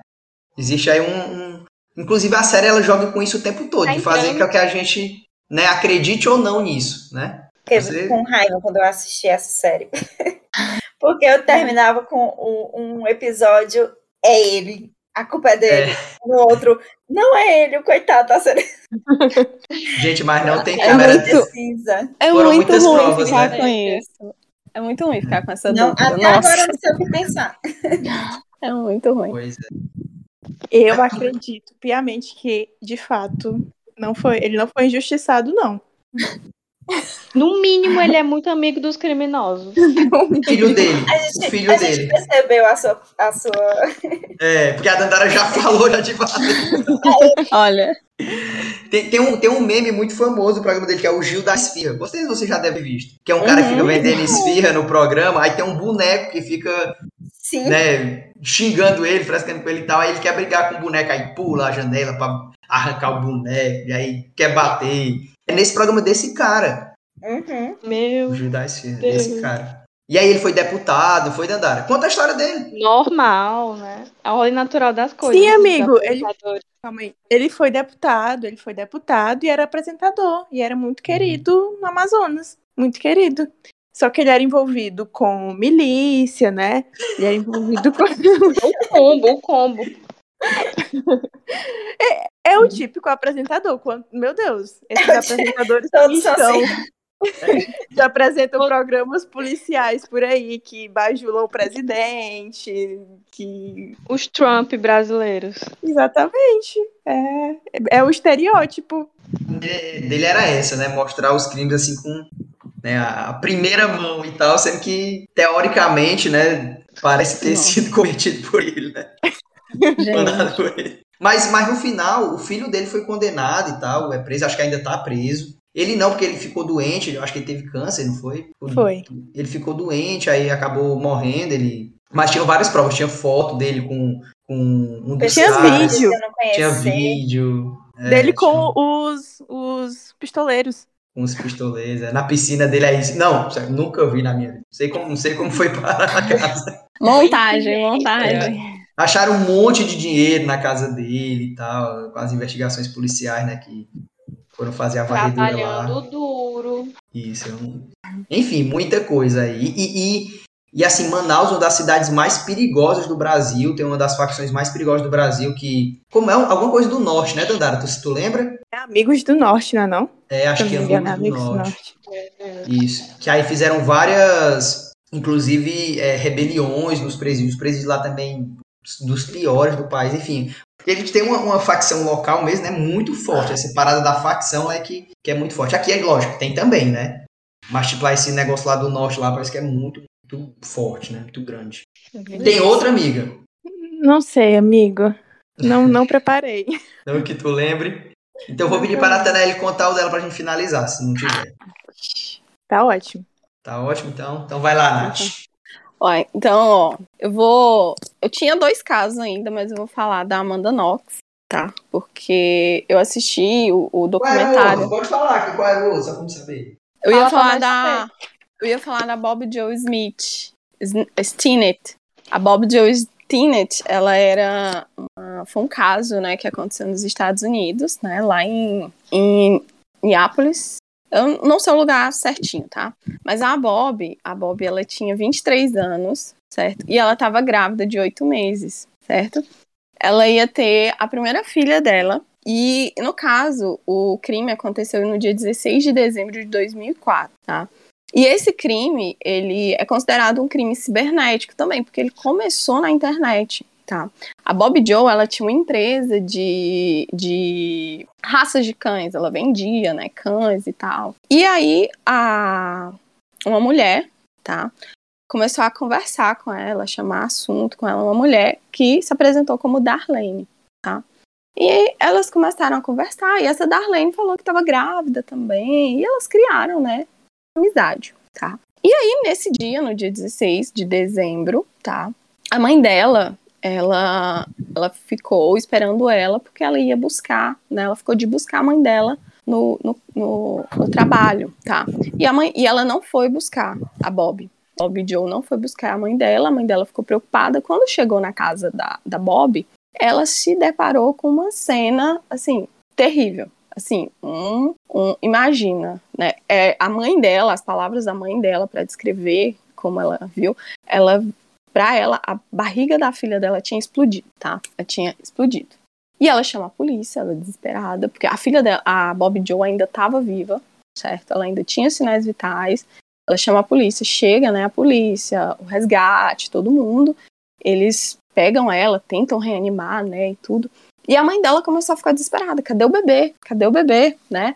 E, e a polícia e os paramédicos falaram: não tem bebê, não tem bebê. Né? E ela: não, minha filha estava grávida de oito meses e tudo. E levam a Bob Joe pro hospital, mas ela morre antes de chegar no hospital, né? E aí, um, o pessoal, assim, que, que se envolveu muito foi o xerife. Foi um caso que comoveu o xerife muito, o xerife da cidade, né? Ele ficou muito, muito comovido, né? Porque era uma mulher muito jovem, primeiro filho, filho. E, e foi, para vocês terem uma ideia, foi a primeira vez que foi pedido um mandado de busca, de sequestro, para um feto. Porque não tinha registro, né, que o bebê tinha nascido. Era um feto. E assim, o, juiz, ele até ficou resistente a dar esse mandato, porque não, não tinha lógica, né? E aí, não, o, o xerife, ele ficou muito em cima do caso, né? E eles começaram a investigar pela internet, tá? Uma testemunha, porque como no, no site lá, ele é tipo um fórum, então as conversas ficavam, né, meio... E teve uma testemunha, que chamava Diane, ela falou que, olha, uma mulher chamada Darlene tinha combinado de se encontrar com a Bob Joe nesse dia, né? E eles começaram, quem é Darlene? Pegaram o, tele, o computador, né, da Bob Joe e começaram a rastrear as mensagens até chegar no IP do computador, né, do, de uma de uma mulher, tá? De uma mulher não, de um homem, certo? Que era o marido da dessa Darlene, só que o nome dela não era Darlene. O nome dela era Lisa Montgomery. Ela morava no Kansas, tá? E eles chegaram lá, eles chegaram, era no Kansas e eram em outro estado, né?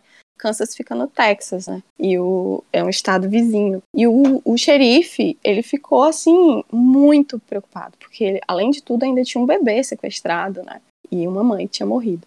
Então ele começou a ligar para a polícia, né, de, de, do Texas. E ele falou: Olha, eu tô indo aí, eu vou buscar essa mulher, eu vou chegar lá e tal. E, e a polícia: Não, você não pode fazer, você não tem jurisdição aqui. Eu vou ter que prender você. Ele falou: Pode me prender, mas eu vou chegar lá, eu vou lá nela. E aí a polícia abriu, né, essa concessão para ele, deixou ele lá na mulher. Quando ele chegou, ele encontrou, né, essa Lisa.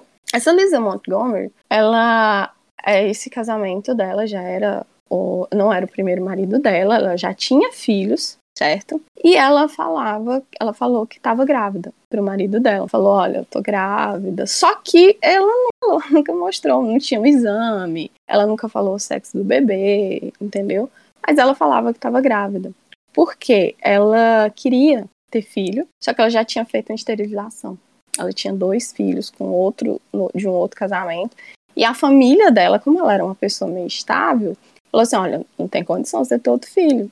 Você vai fazer uma esterilização. Meio que obrigou ela a fazer a esterilização, né? Quando ela encontrou esse marido dela, ela queria, né, ter, ter outro filho, mas ela não contou que ela não podia, né? E aí ela armou, né? Ela premeditou, encontrou a Bob Joe, né? E premeditou matar, né? Roubar o bebê. Então, assim, é, aqui, assim, foi um serviço da polícia muito bem feito, porque foi muito rápido. É, quando eles chegaram na casa dela, eles falaram, né, com ela, tinha os outros filhos dela e eles encontraram o bebê, né? E quando ele pediu ao policial, olha, a gente precisa conversar com você. Enquanto a gente conversa, você pode deixar o seu bebê com o policial e tudo. Uma coisa super normal, né? De uma mãe que acabou de ter um filho. Ela chegou em casa, engraçado, ela chegou em casa com o marido, né? Falou assim: olha, eu tive um bebê ali no meio da estrada, tá aqui ele, viu? Mas tá tudo bem eu saí de casa, já tive o bebê, tá tudo bem, como foi normal, ninguém me deixou, não, precisei ir no hospital. Ela já tinha pesquisado, sabe, como fazer uma cesárea em casa. Lá no, no computador dela, eles pegaram o computador no histórico de, de, de, pesquisa dela, tinha lá como fazer uma cesárea em casa. Tinha até um kit, ela comprou um kit de cesárea para fazer em casa. E ela conta, ela pesquisou como que registra um bebê que nasceu em casa. Então, foi premeditado. E um fato, assim, que ficou é porque o policial, quando o policial, né, pegou, assim, ele pegou na mão dela para falar assim: olha, conta, conta pra gente, confessa. Quando ele olhou pra mão dela, ainda tinha resquício de sangue nas cutículas dela. Ele ficou desesperado, falou: essa mulher, essa mulher e tudo. Então, assim, ela foi julgada, certo? Foi condenada. O bebê, ele foi levou de ele foi entregue de volta para o pai. Eles já tinham registrado o bebê, é, chamava Abigail. Quando ele chegou, quando devolveram para o pai, o pai registrou o nome da menina, chama Vitória, o nome da bebê, né? E ela foi condenada à morte. A Lisa Montgomery foi condenada à morte, certo? E ela foi executada, tá? Em 13 de dezembro de 2020. Então é um caso que teve já está completo. Ele foi encerrado no final do ano passado, tá? Ela, inclusive, em 70 anos, ela foi a primeira mulher a ser executada, tá? Pelo governo federal. Para ela, assim, a única pessoa que poderia dar o perdão a ela, né, da pena capital, era o presidente. Então, como ela não recebeu, ela foi condenada e foi executada nessa data. E é muito assim, esse caso meio que voltou tanto por causa da execução, né, e por causa do, da grávida de canelinha também, né? Porque é um crime muito parecido, né? é, é semelhante, assim, tem muita semelhança. E o caso de, de Canelinha também foi, foi, foi a julgamento já. A, a assassina, a Rosalba, foi condenada, né? Há 56 anos. Então é um crime muito semelhante também, né? E é muito, é bárbaro, chocante, é assim. Foi é bem recente, né? Em 2020. Uhum. Aí eu posso falar da Amanda? Pode. Por mim, vou... meninas. Então tá. Vou, vou encerrar com a Amanda Knox. Vocês conhecem? Vocês já viram o, o documentário? Sim, sim, Não. sim. Da Amanda Knox? Então é bom que, assim, é, é bom que a gente tem, assim, Que é um caso que, querendo ou não, eu, eu não consigo saber, assim, fica na dúvida se ela era inocente ou se foi só um trabalho É. muito mal feito. Peraí, que sabe. E aí, Dandara? Não sei, amigo. Eu tenho dúvidas também. Então, Não, isso, então isso eu é vou- duvidoso, viu? É, não, ele é muito, porque assim, é, o caso Amanda Knox, ele, ele é muito, ele é conhecido assim pelo, pelos erros da perícia, da investigação e pelo assédio da mídia, tá? O caso ele foi em 2007, tá? Em dia 1 de novembro de 2007, tá? A vítima foi a Meredith Kerr, Casher, tá? Ela era uma britânica a, e ela tinha 21 anos na época ela tinha ido para a cidade de Perúdia, na Itália, fazer intercâmbio. Perúdia é uma cidade pequena e muitas pessoas fazem intercâmbio lá para aprender a língua, para fazer, né? É uma jovem querendo conhecer novos ares, né? E lá ela, foi encontrada morta no dia 1 de novembro, tá? Na casa que ela dividia com duas italianas e a Amanda Knox. Tá? A roommate dela era a Amanda Knox. No na época ela tinha 20 anos. E elas, assim, é, quem, quem chegou em casa, assim, as duas italianas estavam viajando, né? E a Amanda Knox chegou no, no, no local, na casa, tá?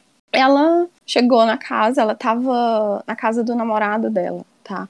Uma coisa, um fato é que ela tava namorando o Rafael, o Rafael, há cinco dias.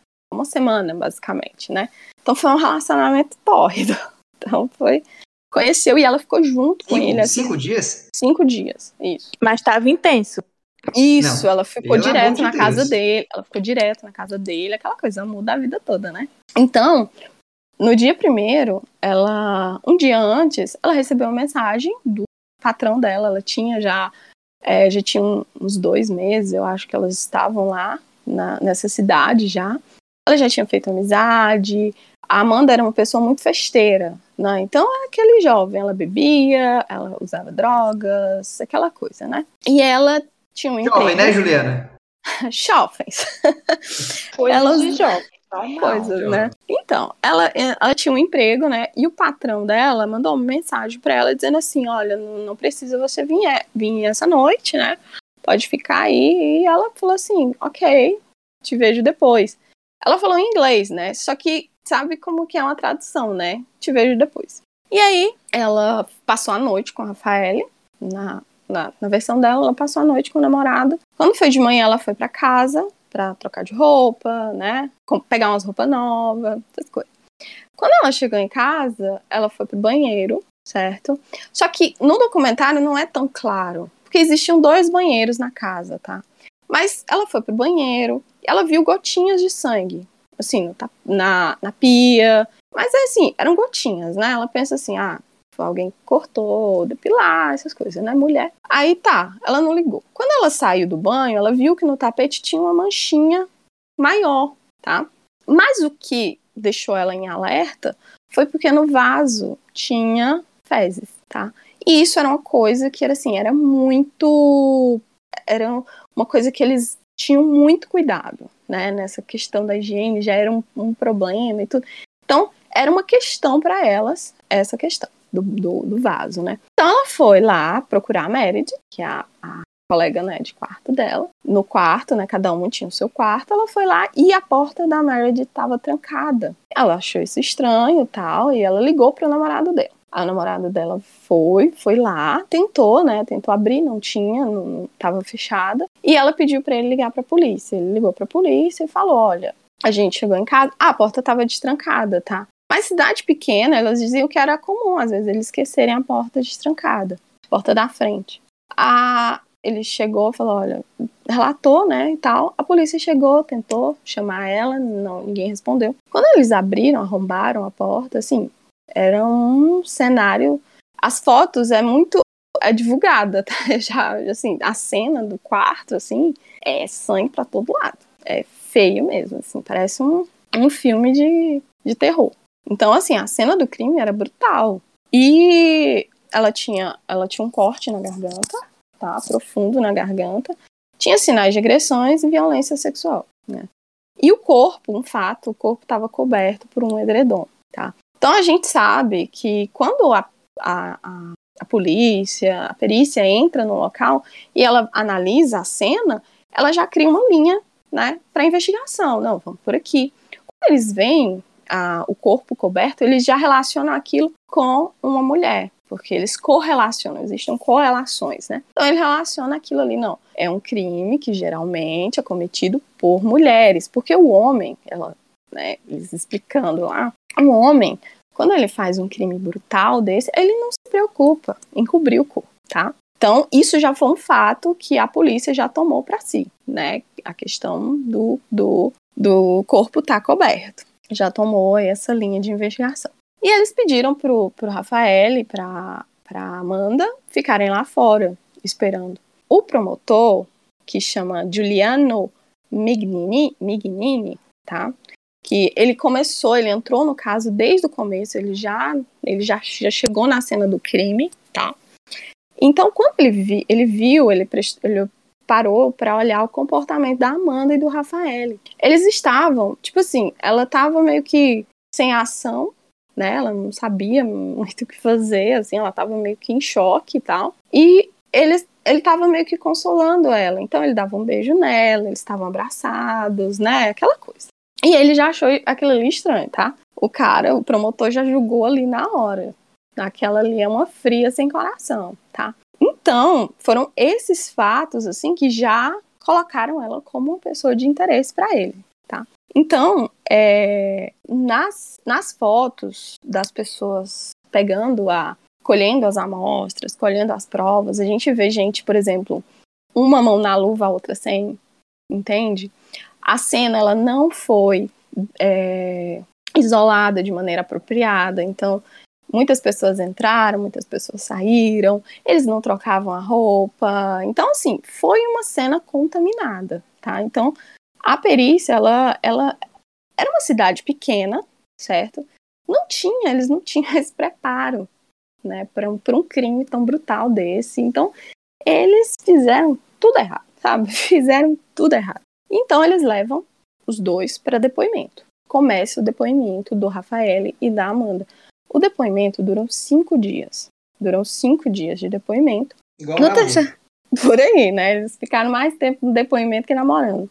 E eles, no terceiro dia, eles levam a Amanda de volta para casa para fazer, para colher, né? Para ver, analisar a cena, se estava faltando, porque era uma faca, para ver se estava faltando alguma faca. Então, eles pegam fa as facas, né, da casa dela, e quando ela abre a gaveta, das facas, ela tem uma crise de pânico. Literalmente, ela tapa os ouvidos, começa a gritar, ela fica, né?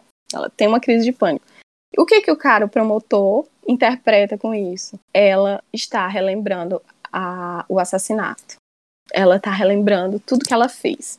Então ali ele já culpou ela, já colocou ela ali, ela está relembrando e a culpada é ela. E então, eles vão na casa do Rafael e recolhem uma faca também, que é semelhante, né, aos cortes. E aí eles dão para análise. Quando a análise volta, tá, encontra DNA da Amanda, um DNA consistente no cabo da faca, tá, e um DNA na lâmina da Meredith.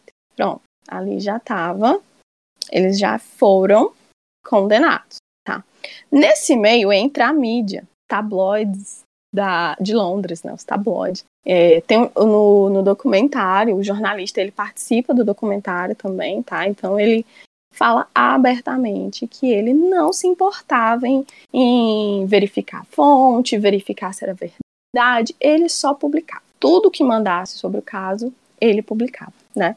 Então, assim, foram as piores especulações. Eles criaram, tem um apelido que ficou muito famoso, que é o Fox Knox, né? Que é, fala, né, a raposa. Eles pintaram o quadro da Amanda como se ela fosse uma vadia devoradora de homens, certo? Porque ela namorou, ela ficou cinco dias, ela tinha acabado de conhecer um cara, ficou cinco dias com ele e, né, ela era uma vadia. Então ali a mídia, em nenhum momento a mídia ela deu uma, deu direito à dúvida, assim, deu o benefício da dúvida para Amanda. Então eles colocaram ela como culpada e aquilo ali interferiu porque gerou uma polêmica ou uma pressão na polícia. Porque a polícia viu aquele caso tomar aquela proporção na mídia. Se eles não resolvessem, quem que ia ficar feio? A polícia, né, da Itália, a polícia de Perúdia. Então criou uma, uma, é, assim, uma pressão em cima da polícia, tá? O que evitou, assim, eles não conseguiram se tornar equidistantes por conta né, de toda essa pressão, porque o papel da polícia, do, da promotoria, é ser equidistante, né, se manter neutro, dizer, ó, vamos analisar os fatos, né, mas não, eles condenaram eles já.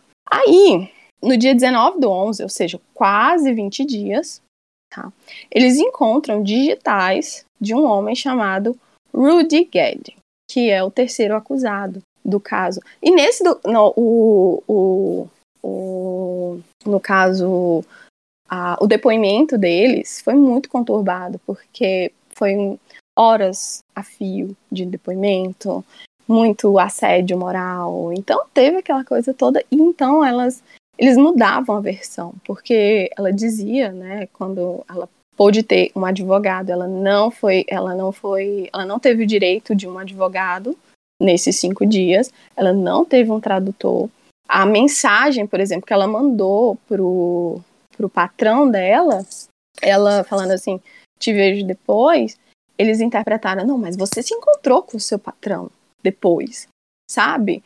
Porque eles traduziram uhum. literalmente, tá? Então, assim, ela não tinha um tradutor, ela não tinha um advogado, ela ficou esses cinco dias, né, na recebendo todo isso. Ela dizia, ela dizia que ela ficou sem comer, eles batiam na cabeça dela. Teve uma hora que ela meio que desmaiou e ela acordou e ela ficou toda atordoada. E ela disse sim, foi o patrão dela, o patrão dela estava lá, sabe? E aí eles chegaram a prender o patrão dela, só que não encontraram nada que envolvesse ele, né? E aí quando eles encontraram essas digitais desse Rudy, ele tá lá na Alemanha, tá lá em outro país, longe pra caramba. E eles fazem um depoimento por Skype tá? E nesse depoimento ele fala, olha, eu, tá, eu, eu, fiquei com ela na outra noite e tal, mas não aconteceu nada porque a gente não tinha camisinha. E aí ele disse que quando ele foi no banheiro, porque as fezes era dele, tá? Era do Rudy. E quando eu fui no banheiro, eu fui no banheiro e eu escutei ela gritando e teve um homem que tava com a faca e ele saiu correndo, ameaçou ele e ele saiu correndo porque ele disse que ele ia ser condenado, porque ele já tinha antecedentes criminais, por invasão, por agressão, essas furto. Então, assim, ele dizia que a polícia já, ele já ia estar tá condenado, né? Mas é muito o, o, tempo que ele, o, a linha do tempo que ele fala isso é muito pequena, porque a cena é muito brutal. Tem, tem lesão de defesa, então ela, ela se defendeu. Não tem como ser rápido desse jeito quando a pessoa vai no banheiro, né? A pessoa escutar o outro gritando não foi rápido assim. Então tem também os depoimentos, tem muita contradição, tanto do depoimento da Amanda, do Rafael. O Rafael teve uma hora que ele fala que não, a Amanda não ficou comigo a noite toda, entende? Então tem muita contradição nos depoimentos, mas mesmo assim a polícia levou para frente, tá? 46 dias depois, tá? Aparece outra outra prova muito importante que é o fecho do sutiã da Meredith que tem a, o DNA do Rafael, tá? Só que na cena do crime toda, no quarto da Meredith, não tem nada que. Não tem digital, não tem nada da Amanda lá. Então, assim, foi o julgamento, depois de 2009, aconteceu o julgamento, tá? É, o casal foi julgado junto, mas a, o Rudy foi julgado separado, porque o promotor disse que se eles fossem julgados juntos, o Rudy ia, ia levar toda a culpa, ia ficar com toda a culpa. Mas é porque assim, as provas dele eram circunstanciais, eram falhas também. Digamos assim, ele não tinha tanta confiança na, nas provas dele, né? Porque se ele tivesse confiança, os três iam ser julgados, né? Iam ser condenados. Mas aí ele fez assim, ele fez o Rudy, o Rudy foi condenado a 16 anos, né? E aí, em 2009, a Amanda foi, a Amanda com o Rafael foram para julgamento. E eles foram condenados, tá? Eles foram condenados, acho que eles pegaram 26 anos no, no primeiro, tá? Na, no primeiro julgamento. E a mídia continuou. Assim, enquanto a Amanda tava, para você ver um, um fato assim que eu fiquei muito muito chocada foi porque enquanto a Amanda estava presa, a, a polícia, né, ali, os, o, o pessoal da, da cadeia, né, falou para ela que tinham feito um exame de, de sangue e ela tinha dado positivo para HIV. E essa menina ficou doida. Ela tinha um diário na, na cadeia, ela escrevia, né, e tudo. E ela ficou assim, doida, porque, meu Deus, né, uma notícia dessa e tal. Ela já tá passando por tudo, ela tá presa, né, e ainda tem isso. E ela escreve no diário dela, faz uma lista com os caras que ela tinha ficado, sabe? Na vida toda dela. E ela conta, acho que são seis ou sete, eu não lembro, mas ela faz essa lista, né, e tal. Essa lista... Não é farofa da GK não, viu? Dá não. É fraquinha. É fraquinha. E aí, nessa li essa lista vaza. A, a mídia, né, os jornais, tá lá nas primeiras, primeiras páginas dos jornais dessa lista. Dizendo mais uma vez, olha, Amanda é uma vadia que já dormiu com vários homens. E não era só de uma vez, não, porque isso aqui era a vida todinha dela. Acho que tinha seis aí. Então, Meu Deus. Então, assim, foi, foi realmente um massacre da mídia, sabe?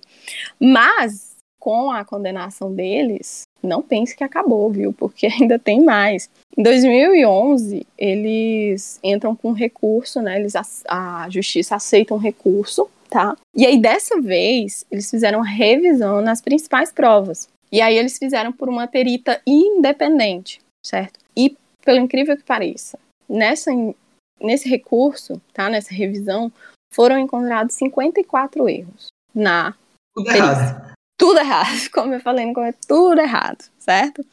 E é, e assim, um, um fato, tá? Que as provas, elas são os elementos mais fortes, certo? No âmbito processual. Então, se você contesta as suas provas, você não tem como embasar a teoria, tá, da promotoria. Então, não tinha como provar que a Amanda era culpada com as provas que ela tinha. Por quê? Os principais erros, primeiro foi o interrogatório, certo? Que não teve o advogado nem um tradutor oficial. O isolamento da cena, certo? E o armazenamento das evidências. Porque quando foi feita a revisão, por exemplo, na faca e no fecho, tá? O fecho ele foi encontrado 46 dias depois. Então ele ficou ali totalmente, ele ficou contaminado esses dias todos, ele foi contaminado, né? A faca, ela é, ela foi é, feita a, a, análise dela no mesmo local que foi feita a autópsia da, da Meredith, tá? Então, a perita, ela falou assim, como no cabo da faca tinha material realmente com é, forte que Amanda tinha segurado a faca no cabo, mas na lâmina era uma gota. É tanto que na revisão o, o material encontrado da Meredith era inconclusivo. Tá? Então tem duas teorias, ou foi contaminação da, da prova, tá? Porque as facas elas foram armazenadas todas juntas, tá? Não, não teve saquinho separado. Ou se ou que ela não foi armazenada direito e se perdeu, né? Se perdeu a, a evidência, certo? Com isso, certo? E no dia 13, 3 do 12 de 2011, a Amanda e o Rafael são libertados e declarados inocentes. A Amanda volta para os Estados Unidos, tá? O Rafael continua na Itália. Se separaram, durou cinco dias, teve esse perrengue todo. Eles ficaram presos aí por anos se separaram. Não deu certo, tá? O romance deles não foi para a vida toda. Aí, o que que acontece? Dia 26 de 3 de 2013, eles cancelaram a anulação. Então, eles foram, voltam a ser condenados, tá? Cancelaram a anulação. Porque a, a revisão, ela não, ela não prova que a Amanda é inocente, mas também não prova que ela é culpada. É isso que é o, o negócio, entendeu? Porque ela é culpada ou ela é inocente, entende? Então, nenhum nem outro aqui foi provado. Por isso que anularam a, a condenação, a liberdade dela, né, a inocência dela. Só que dessa vez ela pôde recorrer em liberdade, tá? Ela entrou com outro recurso, certo? E em 2005, 2015, tá? A Suprema Corte declarou eles inocentes, pronto. Aí realmente eles hoje hoje ela ela tá casada, ela tem ela formou em ela formou em direito, ela é advogada e ela trabalha com pessoas que foram condenadas injustamente, certo? Então assim, se o caso, assim, é porque é um caso que tem muitas dúvidas, certo? E se existe uma dúvida, né, pelo menos no direito penal, é presunção de inocência. Então, é isso que, que pega, assim. É, ela também recebeu uma indenização do, do governo da Itália por, pela, o, o, o que ela sofreu né, nos depoimentos, durante o depoimento, por ela não ter tido um advogado. Então, assim, eles fizeram tudo errado. Se eles tivessem feito tudo certo, né, a vítima, hoje talvez a gente saberia quem matou né, a Meredith. Mas é eles. Muito, muito comum também, né? Quando eles vão por um caminho errado e aí seguem É. esse caminho e chega no momento que não Uhum. dá mais para voltar Isso. atrás. É porque, por- justamente porque, assim, ah, eu já vi vários peritos falando, porque, assim, eles têm que ter uma linha de raciocínio para ir, mas o que que acontece? As provas, elas têm que ser mais importantes, você tem que ter, o, o principal tem que ser as provas, porque é isso, se você, se você questiona as provas, você questiona a teoria. Então, é por isso que eles falam, assim, que eles têm que ter a mente aberta, né? Eles têm que ter a mente aberta pra, porque se chegar para um outro caminho, se aparecer, enten- entende? É tanto que no fecho do sutiã da Meredith, quando eles fizeram a revisão, eles encontraram, né? Acho que a, o- a DNA do, do Rafael, mas ele encontra, eles encontraram mais dois DNAs desconhecidos, entende? Então, é um caso muito muito complexo que a gente que a gente tem essa dúvida até hoje, assim. O documentário da Netflix é bem é bem interessante porque conta ela a, tem a Amanda, tem o Rafael, tem o Rudy, todo mundo tá lá, eles contam bem a, a versão, todo mundo. O, o próprio. Eu acho assim, o, o papel da mídia foi o pior, sabe? Porque eles, eles criavam, Condenaram. Condenaram ela, fizeram assim, tudo, tudo, pintaram ela e, e acabou, sabe? Eles fizeram o, o pior que podia, né? Então foi foi um caso assim que eu já conhecia há algum tempo, mas que como eu gosto assim da, da investigação também, é tanto que nos podcasts eu, eu gosto muito de ver essa coisa do, do perito, quando o perito fala e tal.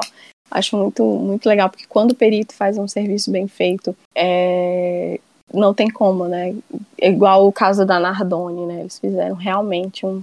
Eles fizeram tudo certo, né? Eles isolaram muito, isolaram o local, fizeram tudo certo, né? Então aí. Então, quando a perícia ela consegue fazer, é, é, é muito, é muito legal, porque eles, ó, essa gota caiu aqui, mas ela tinha tal altura, porque ela fez isso. É muito, é uma ciência assim muito é incrível, realmente. É, esses crimes assim de dúvida, nossa, é, explode a cabeça. É o que Como do, do, do bandido da TV, é, me marca muito, porque você tem que tomar ali um, um partido, né, entre aspas, né? Se você acredita ou Uhum. não.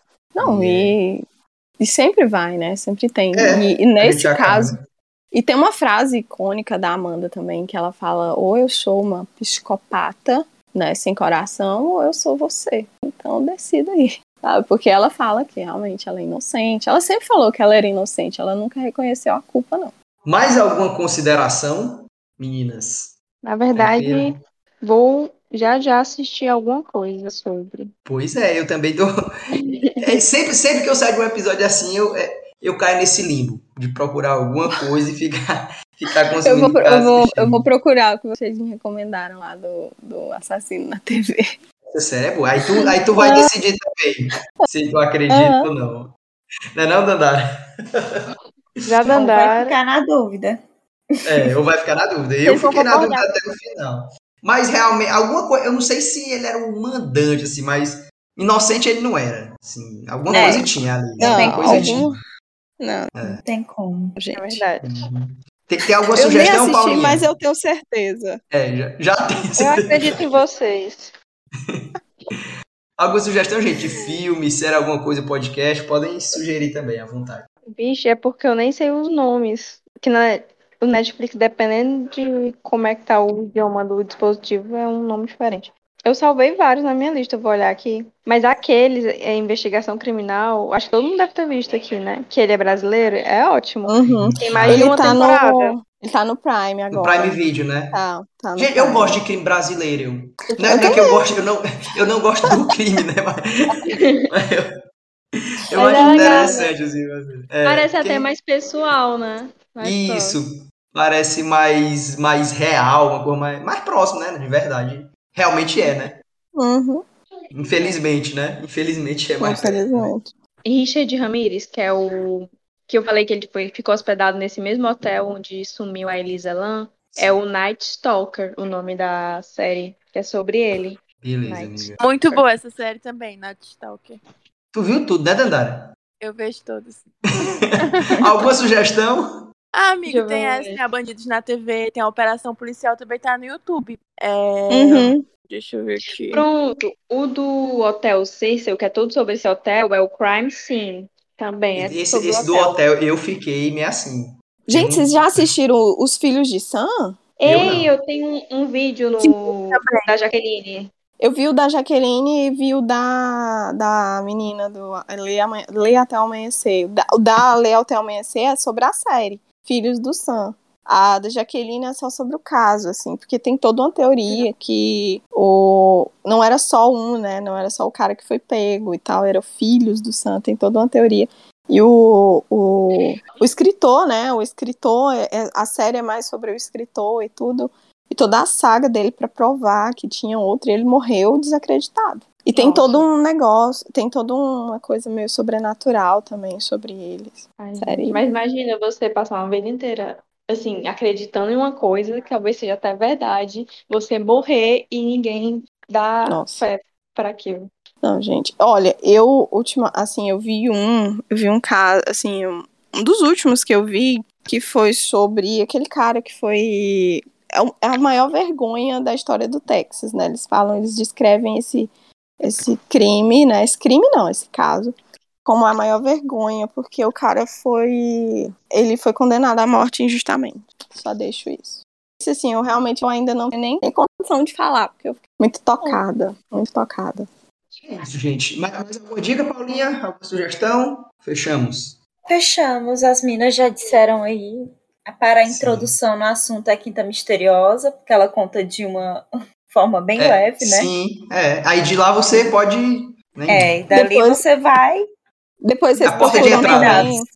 Depois vocês procuram a Geisiele também, ela é muito boa. E ela, e ela conta, eu gosto, eu gosto quando os vídeos é comprido, tá, gente? Quando os vídeos é longo. Aí eu Não, dela. beleza. Aí eu gosto quando é rapidinho, resumidinho. E enquanto eu, gosto. tomo meu café, assisto. eu nunca acho uma boa hora pra assistir esse tipo de coisa. À noite não é uma boa hora. Quando eu tô fazendo uma refeição não é uma boa hora. É horrível. Pra mim, agora, é quando eu tô procrastinando mesmo. Livro é muito bom também, né? Porque você vai ali realmente é- vai dissecando, né? Livro, você- todos os Pra detalhes. quem né? tá dodói já. Já- Realmente, É. então, meninas, boa noite. Se vocês Boa conseguirem aí noite. dormir em Eu paz. A Paulinha, Paulinha, boa sorte. É, boa sorte, Um Paulinho. abraço. Tchau. Tchau, gente. Um beijo. Até a Boa próxima. noite. Tchau, Beijo, gente. gente. Até a Obrigada. próxima. Beijo.